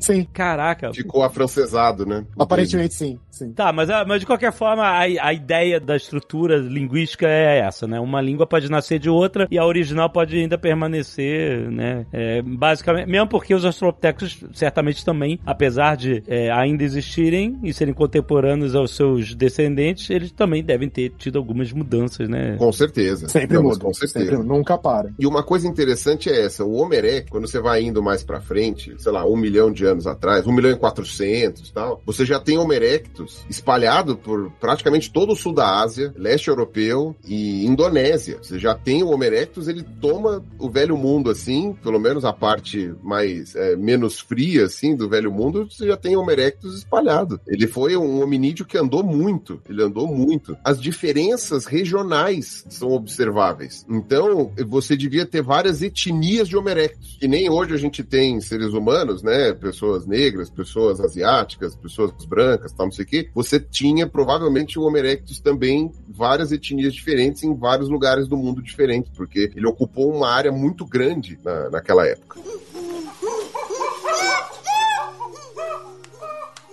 Depois de Homo erectus, a gente chega no Homo sapiens? Não. Ainda não. Não. Ainda não. O, o Homo erectus, ele provavelmente deu origem. Foi na África, ao Homo heidelbergensis. Foi na África, Reinaldo? Foi, né? Então, é, tem gente que não aceita o Heidelbergense, aquela bagunça toda, mas Ah, então, aparentemente teria sido ainda na África, sim. Fica essa coisa do, do heidelbergensis. É porque fica é, é a mesma história, né? A transição é tão gradual que, ah, não, já existe o heidelbergensis, não existe, e pula pra isso, né? Mas Mas o fato é que os heidelbergenses que a gente encontra estão na Europa, né? É que Sim. o, o nome dele é Heidelberg, né? É, Foi encontrado Da Alemanha, na, exatamente. Na Alemanha, é. Mas você tem o heidelbergenses africano, entre aspas, que é o rudolfensis, né? Não, não, Rudolfensis é- seria um sinônimo do habilis. Rudolfensis Então, é, é o- é mais o- antigo. é não, acho que o pessoal chama de mesmo. Não. Ah, Rodese, Rode, tem razão. Rode, mas é um termo, termo antigo que pouca gente usa hoje, mas seria É, tá Seria o, o Heidelbergenses da África, seria o que eles chamavam de Rodesienses, é. Então, que seria, eles têm uma sentimetragem cúbica parecida no cérebro. E acho que o Rodesiense tem um pouquinho menor, então é por isso que o pessoal dizia que surgiu na África e foi pra Europa também. E aí, o Heidelbergense já é. Acho que se você olhasse o Heidelbergenses hoje, você ia olhar e falar, não, é uma pessoa mesmo. Ele teria uma carona mais de Neandertal, assim, mas, mas, mas já bem mais próximo da gente, já, já bem lon- longe dos hominíneos É. Ah, mais, isso- mais isso- antigos. Isso é uma coisa que eu ia comentar, né? Que eu não me lembro agora, putz, eu devia ter lido antes de encontrar vocês hoje aqui. Teve uma pesquisa dizendo que provavelmente tinha genética envolvida do Homo erectus, dizendo que possivelmente o Homo erectus já devia ter a pele escura. Hum, e agora, hein? Agora eu não, não consigo lembrar dessa referência, É. não, mas, mas faz sentido que. E aí, por Sim. isso que já dizia que o Homo erectus provavelmente já tinha menos pelo, porque o escurecimento da pele tem a ver com a redução da quantidade de pelos também, né? Pra É, proteção. rigor, dá, dá pra você estimar isso com base na divergência dos genes ligados à cor da pele. Dá, dá para tentar fazer um reloginho molecular com base nos genes. Mas É. eu não lembro dessa pesquisa agora. Mas, mas É. faz sentido, faz todo sentido. É, porque uma das poucas coisas que a gente tem certeza que é seleção natural, né? O escurecimento da pele é por causa do sol, né? Sim, É sim. uma coisa, meio- uma, uma das poucas certezas que a gente tem é isso, né? A pele humana ela escureceu por causa do sol. Enfim, aí o Heidelbergensis vai para Europa e provavelmente ele vai dar origem ao Neandertal, né? Provavelmente não, com- com certeza, né? É, quase com certeza ele O dá origem ao Heidelbergensis dá origem ao Neandertal Neandertal, né? na, na Europa e, e os que ficaram na África E aí sim Médio. acabam. Oriente Médio. Os que ficaram na África acabam dando origem aos, aos primeiros sapiens, né? Os É, primeiros é, Homo sapiens, é. É aí que diverge, né? Aí o Heidelbergensis vai pra Europa, lá vira Neandertal e, e na África vira Homo sapiens. é. E Ah, na só- Ásia tem o Denisovano, que ninguém entende, né? Que, é, tem gente que acha que tá mais. Aparentemente tá mais, um pouco mais próximo dos Neandertais. Seriam. Antes dos Neandertais virarem 100% Neandertais, Neandertais clássicos, tem essa divergenciazinha que acaba dando origem aos Denisovanos. A Europa e a Ásia é uma terra contínua, né? Pois é, pois é. Então, pra você se locomover da Europa pra Ásia ali, não era uma coisa tão complicada assim, né? Tem uns acidentes geográficos ali, mas não é uma grande aventura. Mas então, a gente agora, a gente tá começando a falar sobre outras espécies convivendo, primos, né? Essas espécies que foram extintas e que deixaram a gente sozinho hoje, como humanos, né? Isso. Quando tem o Heidelbergensis, Australopithecus aí já tinha ido pro saco já, né? Aí já não tinha mais. Mas quando surge essas espécies de hominídeos, eh, essas espécies que são nossas irmãs, né? São de humanos. A gente considera hu- humanos, é isso. Porque são homo, né? Todos são homo, né? Dentro do Isso. gênero homo, né? Seria isso. Então é Homo neanderthalis, né? Esse é o nome, né? Neandertalenses. Neandertalenses. Neandertalenses. Certo. E o Homo denisova, Homo desinova. que é o denisovano. É, o Denisovano não chegou a receber o nome de espécie oficial porque não acharam praticamente osso nenhum, né? Ele é, ele é só conhecido por alguns dentes, alguns ossinhos. Não, tem uma mandíbula. Tem uma mandíbula. Mas tem mandíbula confirmada já de. Tem- é, a mandíbula legal. acho que é da China. E tem um Tem o dedo. dedo, é, o dedinho. É. É, um, é um mindinho, se não me engano. Mas é- ele é basicamente conhecido pela genética, então não, não, não ganhou o nome oficial da FIFA.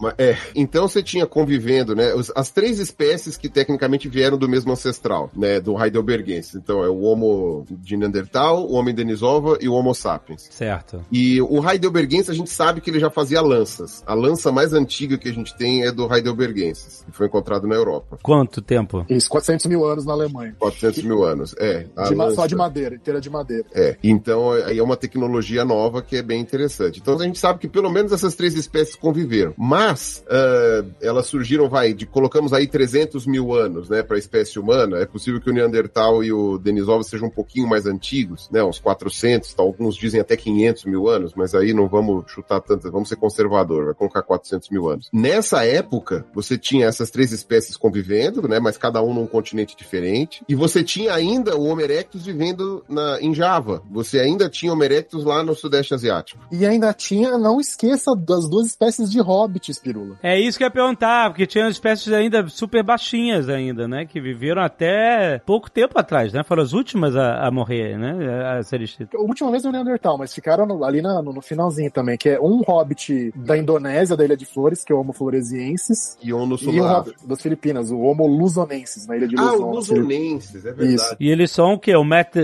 Um metro, um metro e pouquinho. Um metro e pouquinho, né? Isso. Caramba. Ah, é, porque o Homo erectus ele já tinha uma altura parecida com a.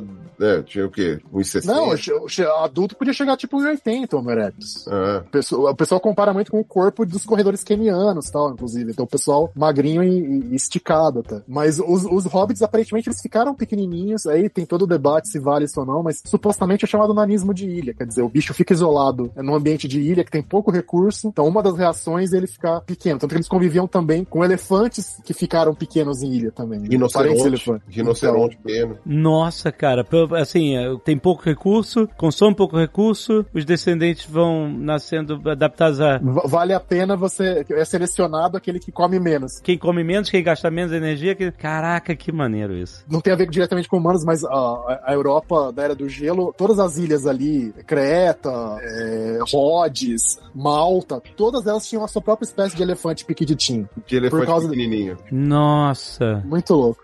caraca, que maneiro isso, cara. E tem aquela história, né, de que é possível que foi por causa do crânio do elefante que surgiu a lenda do ciclope. Do Ciclopes, exatamente, pros É. É. Ah, é? Qual, qual é a do crânio do elefante? A narina do elefante, ela é muito grande e ela é posicionada bem na frente do rosto, né? Bem no meio. E os olhos do elefante são muito laterais. Então quando você olha, só que o, o elefante ele tem aquele crânio bem arredondado, bem globoso. E quando você olha, ele até lembra mais ou menos ali uma cabeça humana. Só que ao invés de você ter dois olhos, você tem um buracão ali no meio, que é a narina, né? E os olhos estão na lateral. Então quando olhasse assim, você fala, nossa, tem um olho só. É verdade. Se você procurar Ciclope é, Elephant Skull, né? Skull de crânio, né? Você vai ver vários crânios de elefante e a, e a abertura da narina é bem no meio, exatamente. É, exatamente. Uma puta abertura gigante, parece ter um o- que era uma abertura de um olho, né? Colocar um olho gigante lá. Olha aí que maneiro.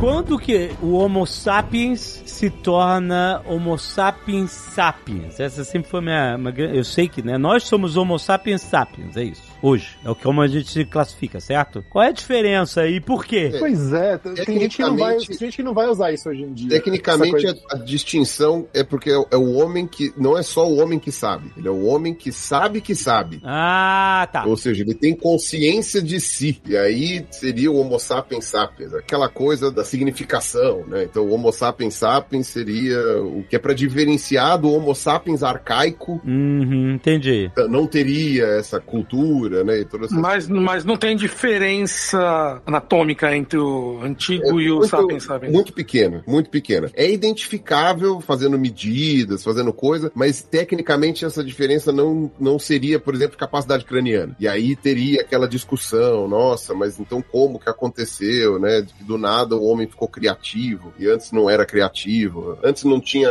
evidências artísticas, depois passa a ter evidências artísticas, tal. Pelo menos essa era a ideia que tinha antes. Mas para variar, a ciência descobre coisas, né?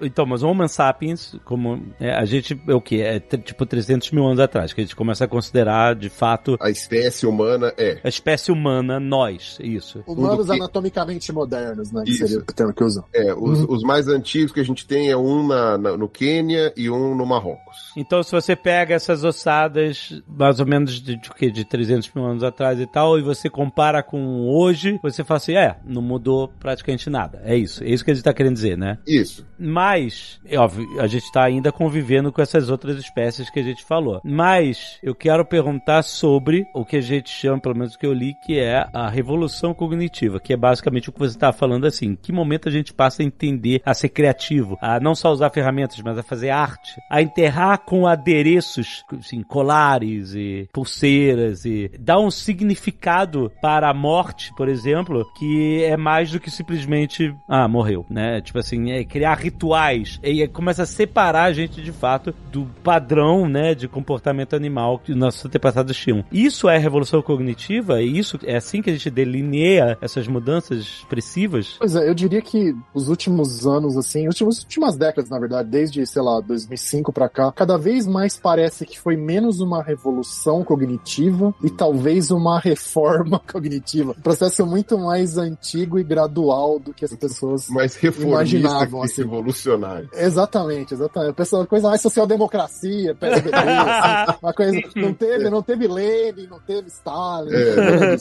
Que eu lembro de eu entendendo que isso, pelo menos esse período onde tem grandes mudanças, acontecia entre 70 mil anos atrás e 35 mil anos atrás. A gente conseguia anotar algumas coisas. Não, isso daí já É, você foi- pode chutar pra 100 Não. mil até 120 mil, dependendo. Ah, Acho que mais. Eu colocaria, se for colocar só da nossa espécie, eu colocaria uns 150 mil brincando. É Onde a gente começa a notar não só a- as mudanças físicas graduais, mas as mudanças de comportamentos, ferramentas, rituais e. Antes, o pessoal fazia sempre questionamento. É interessante como a ciência ela, ela toma cuidado com as afirmações, né? Porque você tinha encontrado, por exemplo, corpos enterrados voluntariamente, voluntariamente assim, tipo, de propósito, né?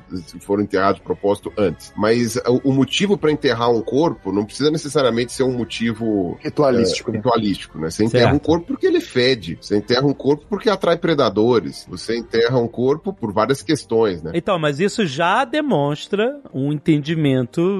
Isso demonstra uma inteligência. Isso. Mas você tem que imaginar a pessoa, assim, o que era descrito antes, né? Era uma coisa até meio assim, tipo, imagina que 100% é, racional, vai zero emocional. Então, tipo, ó, tem ali um corpo e ele está apodrecendo. Ele vai atrair predadores, atrai mosca e fede. Vamos enterrar. Não é uma coisa do tipo assim, ah, é a mamãe. Sim, não, entendi. É mais tipo assim, ó, enterra. E tipo, ah, mas tem pólen. É, vamos pegar essas coisinhas cheirosinhas aqui e cobrir em cima do. Né, pega a flor, né? Ah, isso aqui tem cheiro bom. Vamos jogar em cima desse cadáver aqui pra ver se ele para de feder, né? É, Inclusive. sur- surge a função e depois disso se cria um, um- um ritual, alguma coisa por cima. É, isso que eu quero esse- dizer. é, e tipo, essa é a maneira conservadora de interpretar esses dados, né? Tipo assim, calma, a gente ainda não pode afirmar que isso daqui tem a ver com uma significação, um simbolismo. Certo. né? Pode ser uma coisa prática. Certo. Flores cheiram bem, a gente coloca flores em cima da pessoa morta porque ela está fedendo, né? Tipo, coisas assim, né? Sim. seriam in- interpretações dessa forma. Aí é aquilo que o Reinaldo falou, a gente foi descobrindo coisa nova e as interpretações foram mudando gradualmente, né? Então acho que até 2005, isso que eu acabei de falar, meio que seria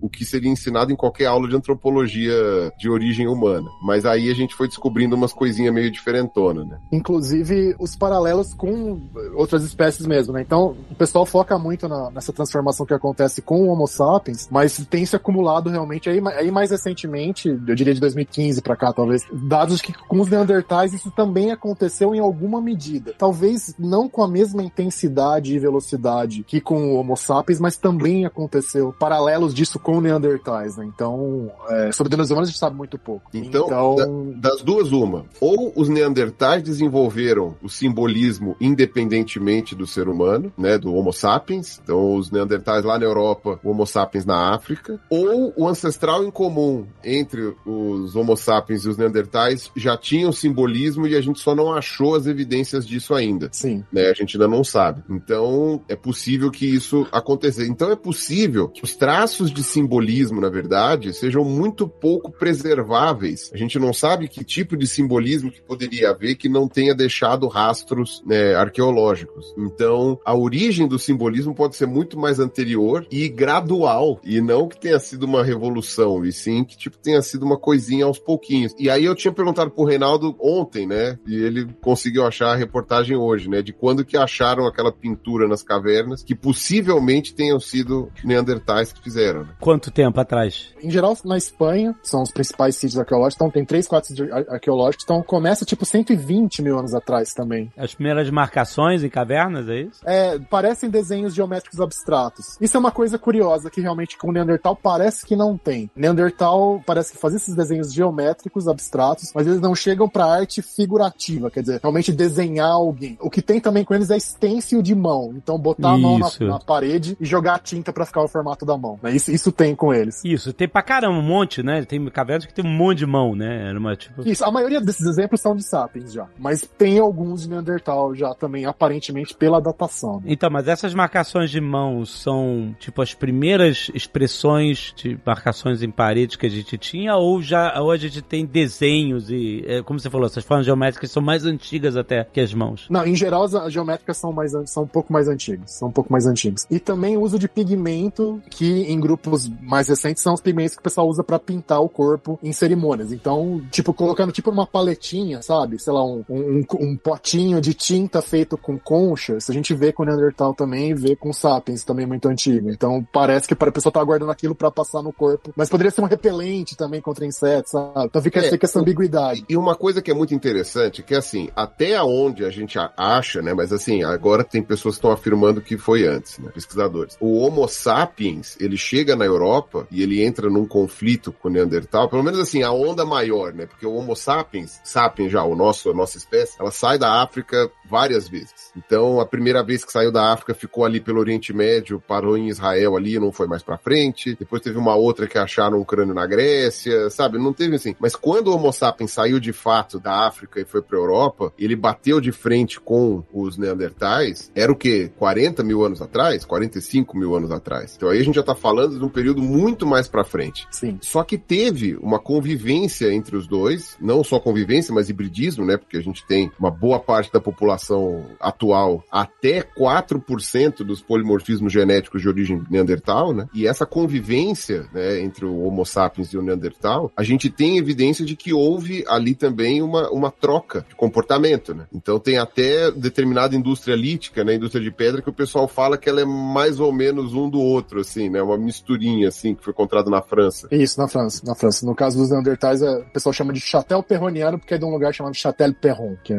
bonitinho. É, e adornos também, colares, né? Que é uma coisa que os Neandertais não faziam antes e passaram a fazer. Parece que tem, talvez tenha tido essa influência e tal. É, é, eles começaram a copiar os humanos, é. os humanos modernos. Então, é aquela coisa, e você tem uma questão de não só imitação, mas também de perceber coisas. Para pra pensar, eu nunca teria condições de, sei lá, de escrever se ninguém tivesse me ensinado. Me ensinaram a escrever. E poderia ser que eu nunca tivesse aprendido a escrever na vida, né? Tinham povos na, no mundo, ainda existem, né? Que não tem escrita. Sim. Mas se você for lá ensinar, a pessoa aprende a escrever. Então, quer dizer, não é que os neandertais não tivessem, talvez, a capacidade de fazer colares ou de fazer coisas mais abstratas. Mas talvez eles não tivessem tido a ideia disso. Sim. A capacidade existia, mas não tinha a ideia, né? Levaram pra eles a ideia e falaram, ah, é verdade, por que eu não pensei nisso, né? Então, do mesmo jeito, vários povos não, não desenvolveram a escrita, mas quando alguém chegou lá e falou assim, olha que ideia boa, cara, a gente pode, aquilo que a gente fala, a gente pode pôr aqui e fica gravado, olha que interessante, né? Então, não é uma ausência de capacidade, é uma ausência de ideia. Às vezes, né, a criatividade, ela é incrível, mas ela não é igual em todos os lugares, né? Às vezes, o que gerou, a fagulha que gera a criatividade aparece num canto e demora mais pra aparecer no outro, tal. Ou você tem essa cópia, né, essa imitação. Sobre isso que você está falando, eu acho que é interessante a gente também entender que a linguagem, ela é um, um mecanismo também revolucionário, né? Porque você falou assim, ah, a gente pode esticar essa ideia de revolução cognitiva para mudar até o termo, para uma reforma cognitiva e tal, e dizer que ela, pô, ela é mais de 150 mil anos para cá do que 70 para 30 e tal. Mas de qualquer forma, se você coloca isso numa escala de tempo de milhões de anos de evolução, ela ainda é curta, né? Ainda é uma janela curta de mudanças muito significativas, né? E eh, eu sempre ouvi falar que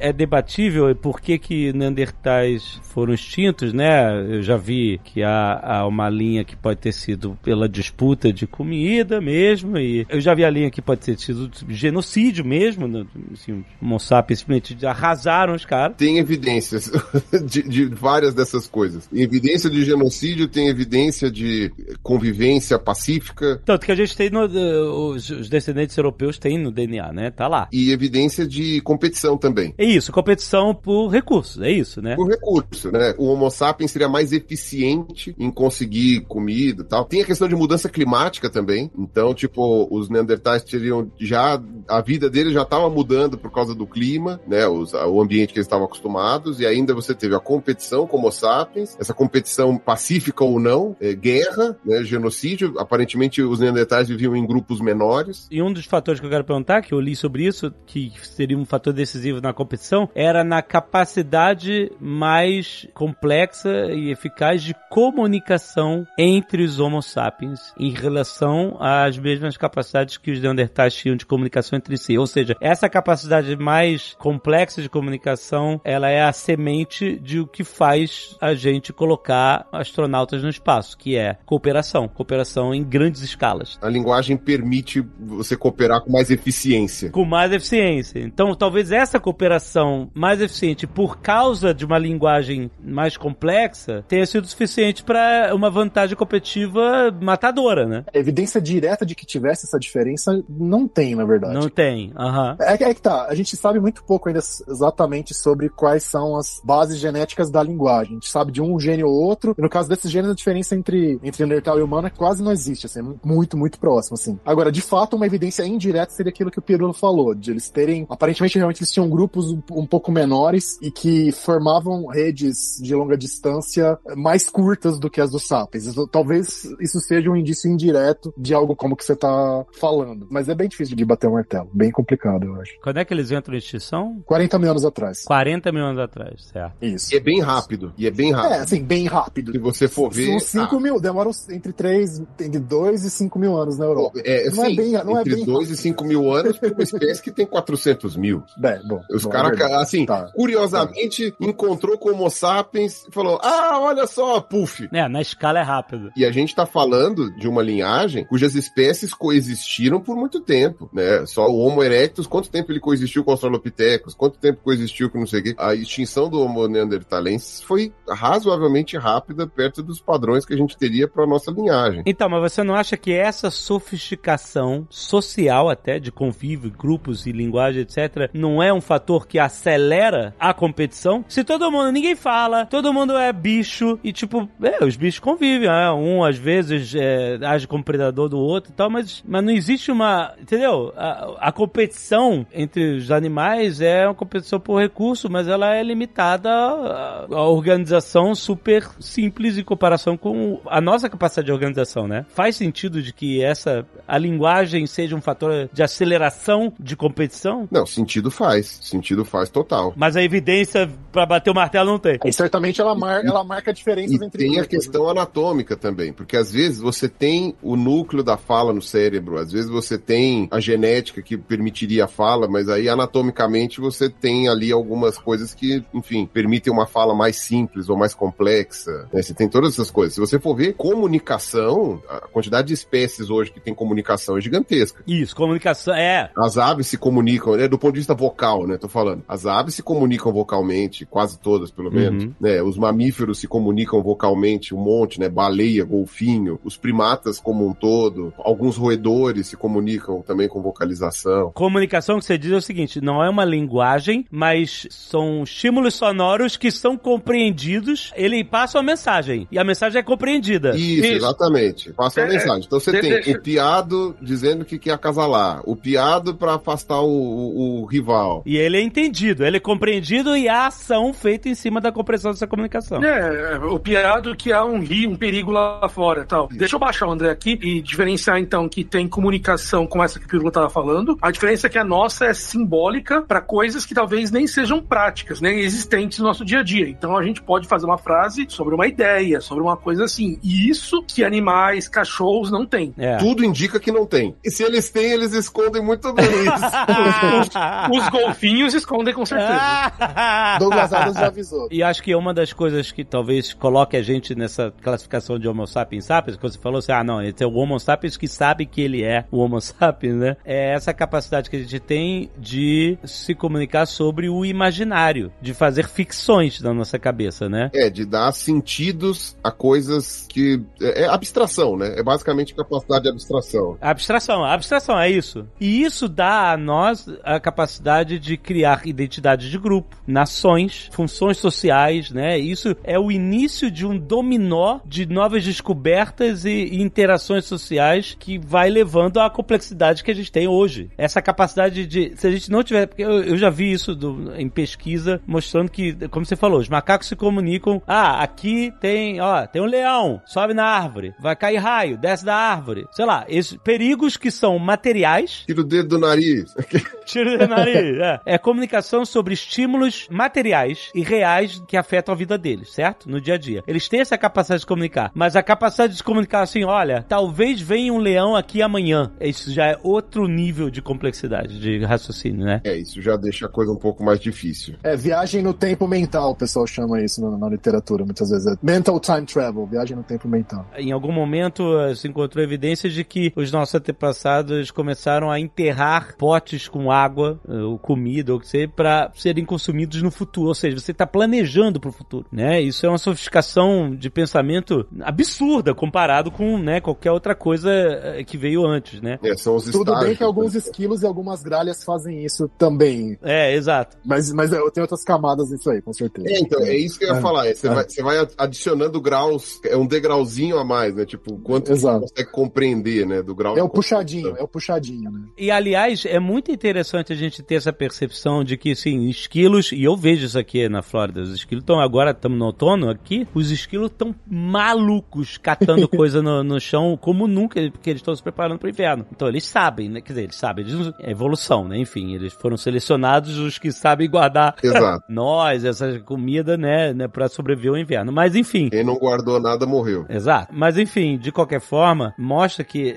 ou, ou macacos ou, ou até gralhas mesmo que usam ferramentas, né? Que já, você já viu? Já vi pássaro usando um galho com bico pra cutucar buraquinho em árvore, essas coisas e tirar lá. Corvo, corvo é um negócio incrível com isso. né? É, então, é isso, né? É tão interessante você entender que isso é uma inteligência sofisticada e que isso está presente em uma cacetada de espécies, e não só mamíferos, pássaros também. E mais uma vez, isso tira da gente esse protagonismo da superinteligência. É inegável que a nossa é, é- é sofisticada, é óbvio, muito mais. Mas assim, o uso de ferramentas, planejamento do futuro, etc., mostra que assim, não é um negócio só humano, inteligência, é um negócio que tá rolando em geral em muitas espécies de seres vivos no planeta, né? Nós somos só mais uma que deu um passinho, né? Um passinho a mais. Eu acho que é um exercício de humildade, de se colocar, pra gente se colocar no nosso lugar dentro do reino animal, dentro do ecossistema, dentro do sistema biológico do planeta. Foi assim, nós somos só mais um. E se você for parar pra pensar, por exemplo, o aumento do cérebro, ele era uma coisa muito vantajosa pra sobrevivência em determinado momento. Antes não, porque não fazia diferença, mas depois passou a ser vantajoso, porque até onde a gente sabe, o nosso cérebro, o cérebro da nossa linhagem, ele aumentou em quase todos os, os grupos, né? Então, não só o Homo sapiens na África, como o Neandertal na Europa, o Homo erectus em Java, porque o- os últimos Homo erectus que viviam em Java, até uns 150 mil anos atrás, já existia a nossa espécie e ainda tinha Homo erectus em Java. Ele era muito, mas tinha uma capacidade craniana muito maior do que o Homo erectus que saiu da África ali. Sim. Né? É quase o dobro, eu acho, se não me engano. é Exato. O Então, dobro. quer dizer, e, e ficou isolado ali em Java, e que infelizmente foi extinto também, mas, mas poderia ter ficado ali, porque Java já tinha virado uma ilha, né? Então, eles ficaram isolados lá e, portanto, sobreviveram mais tempo e estavam já, sabe, é possível que também pudessem chegar ali a uma,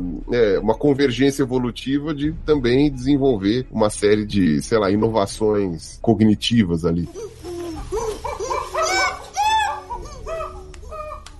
E essa capacidade de organizar pensamentos em, em abstrações, etc., é, é o que coloca a gente no universo ritualístico, né? Por exemplo, de, acho que tem um casal de crianças, sei lá, 12 mil anos atrás, que foram enterrados com um monte de colares de pedras e ornamentos lindos. Ah, da Rússia. É, milhares de contas de colares feitos Aquilo ali é com muito bonito. marfim de mamute. Exato. É minúsculo, assim. Imagina você quebrar o marfim de mamute pra fazer milhares daquele negócio e colocar no... o trabalho para se manufaturar esses ornamentos é tão grande, dispendioso, e o fato de serem crianças enterradas com esses ornamentos que a gente já consegue imaginar um monte de coisa, que é, essas crianças poderiam ser ou importantes, filhas de líderes, é, herdeiros, né, para receberem essa pompa e tal, ou poderia ser um, um ritual de, sei lá, até de sacrifício, né, alguma coisa assim, depende, eu não sei quais são os fatores que podem dar mais credibilidade para uma teoria ou outra, mas, mas de fato eles corroboram tiveram um entendimento de abstração completamente é, sofisticado, né? Você tá enterrando crianças com significado. Tudo que tá ali é significado. Nada dali é, como o Pirou falou, mecânico. De, ah, não, enterra pra tirar o mau cheiro, pra não atrair predadores, bota aí um- umas flores pra criar um perfume e disfarçar. Não é mais mecânico, abstrato pra caralho, né? É totalmente dotado de significado, né? Isso que é de 12 mil anos atrás, alguma coisa assim. Eu tava dando uma olhada, é 25 mil. É 25 mil, boa. A primeira coisa que parece um indício de uma entidade mitológica é mais antigo ainda, que é de 35 mil ou 40 mil anos da Alemanha, que é o famoso Homem-Leão. É uma estatueta de marfim de mamute, que é um corpo humano com uma cabeça de leão. Olha que maneiro. É, é- é sensacional. E, e depois começa a aparecer várias coisas desse tipo. Que o pessoal liga muito com o xamanismo, né? Que é essa crença que tem muita coisa do xamã, ele transitar entre o mundo humano e o mundo dos animais e o mundo dos espíritos. Então o pessoal acha que talvez seja, um- seja uma representação desse tipo de coisa, porque é uma crença muito comum em povos que são castores-coletores. que é natural, como primeira expressão desse tipo de pensamento, unir o mundo natural que tá ao redor deles, né, com o mundo deles, né? Ou seja, um corpo humano com cabeça de leão, né? Ele não inventou características completamente é, imaginárias. Ele tava meio que fazendo um remix do mundo natural que tá ao, redor dele, né? Princípio do centauro, princípio da sereia, princípio né, de N Exato, né? outras criaturas mitológicas que a gente tem. A- né? a- É. O panteão egípcio, né? Que colocava Exato,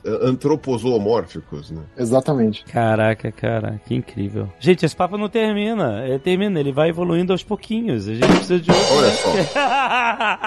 Que coisa.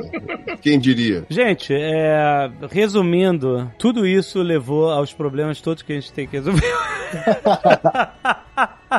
E eu vi, eu falei isso em outro Nerdcast, hein? Se a gente se destruir nos próximos 500 anos ou mil anos, etc., vai ficar provado que foi uma péssima ideia toda essa evolução que a gente tá estudando aqui, né? Era muito mais fácil quando a gente não falava, né? Não é? Péssima ideia foi peixe sair da água. Mano. pra que peixe foi sair da água, mano? Tá tão gostosinho lá dentro. Tava ótimo, cara. Daí você entende porque aquele macaco que o Reinaldo citou no meio apareceu, né? Ele quis voltar pra água e foi lá. É, É, é. tá vendo? Tipo, não, gente, a gente teve uma ideia ruim aqui. Vamos voltar.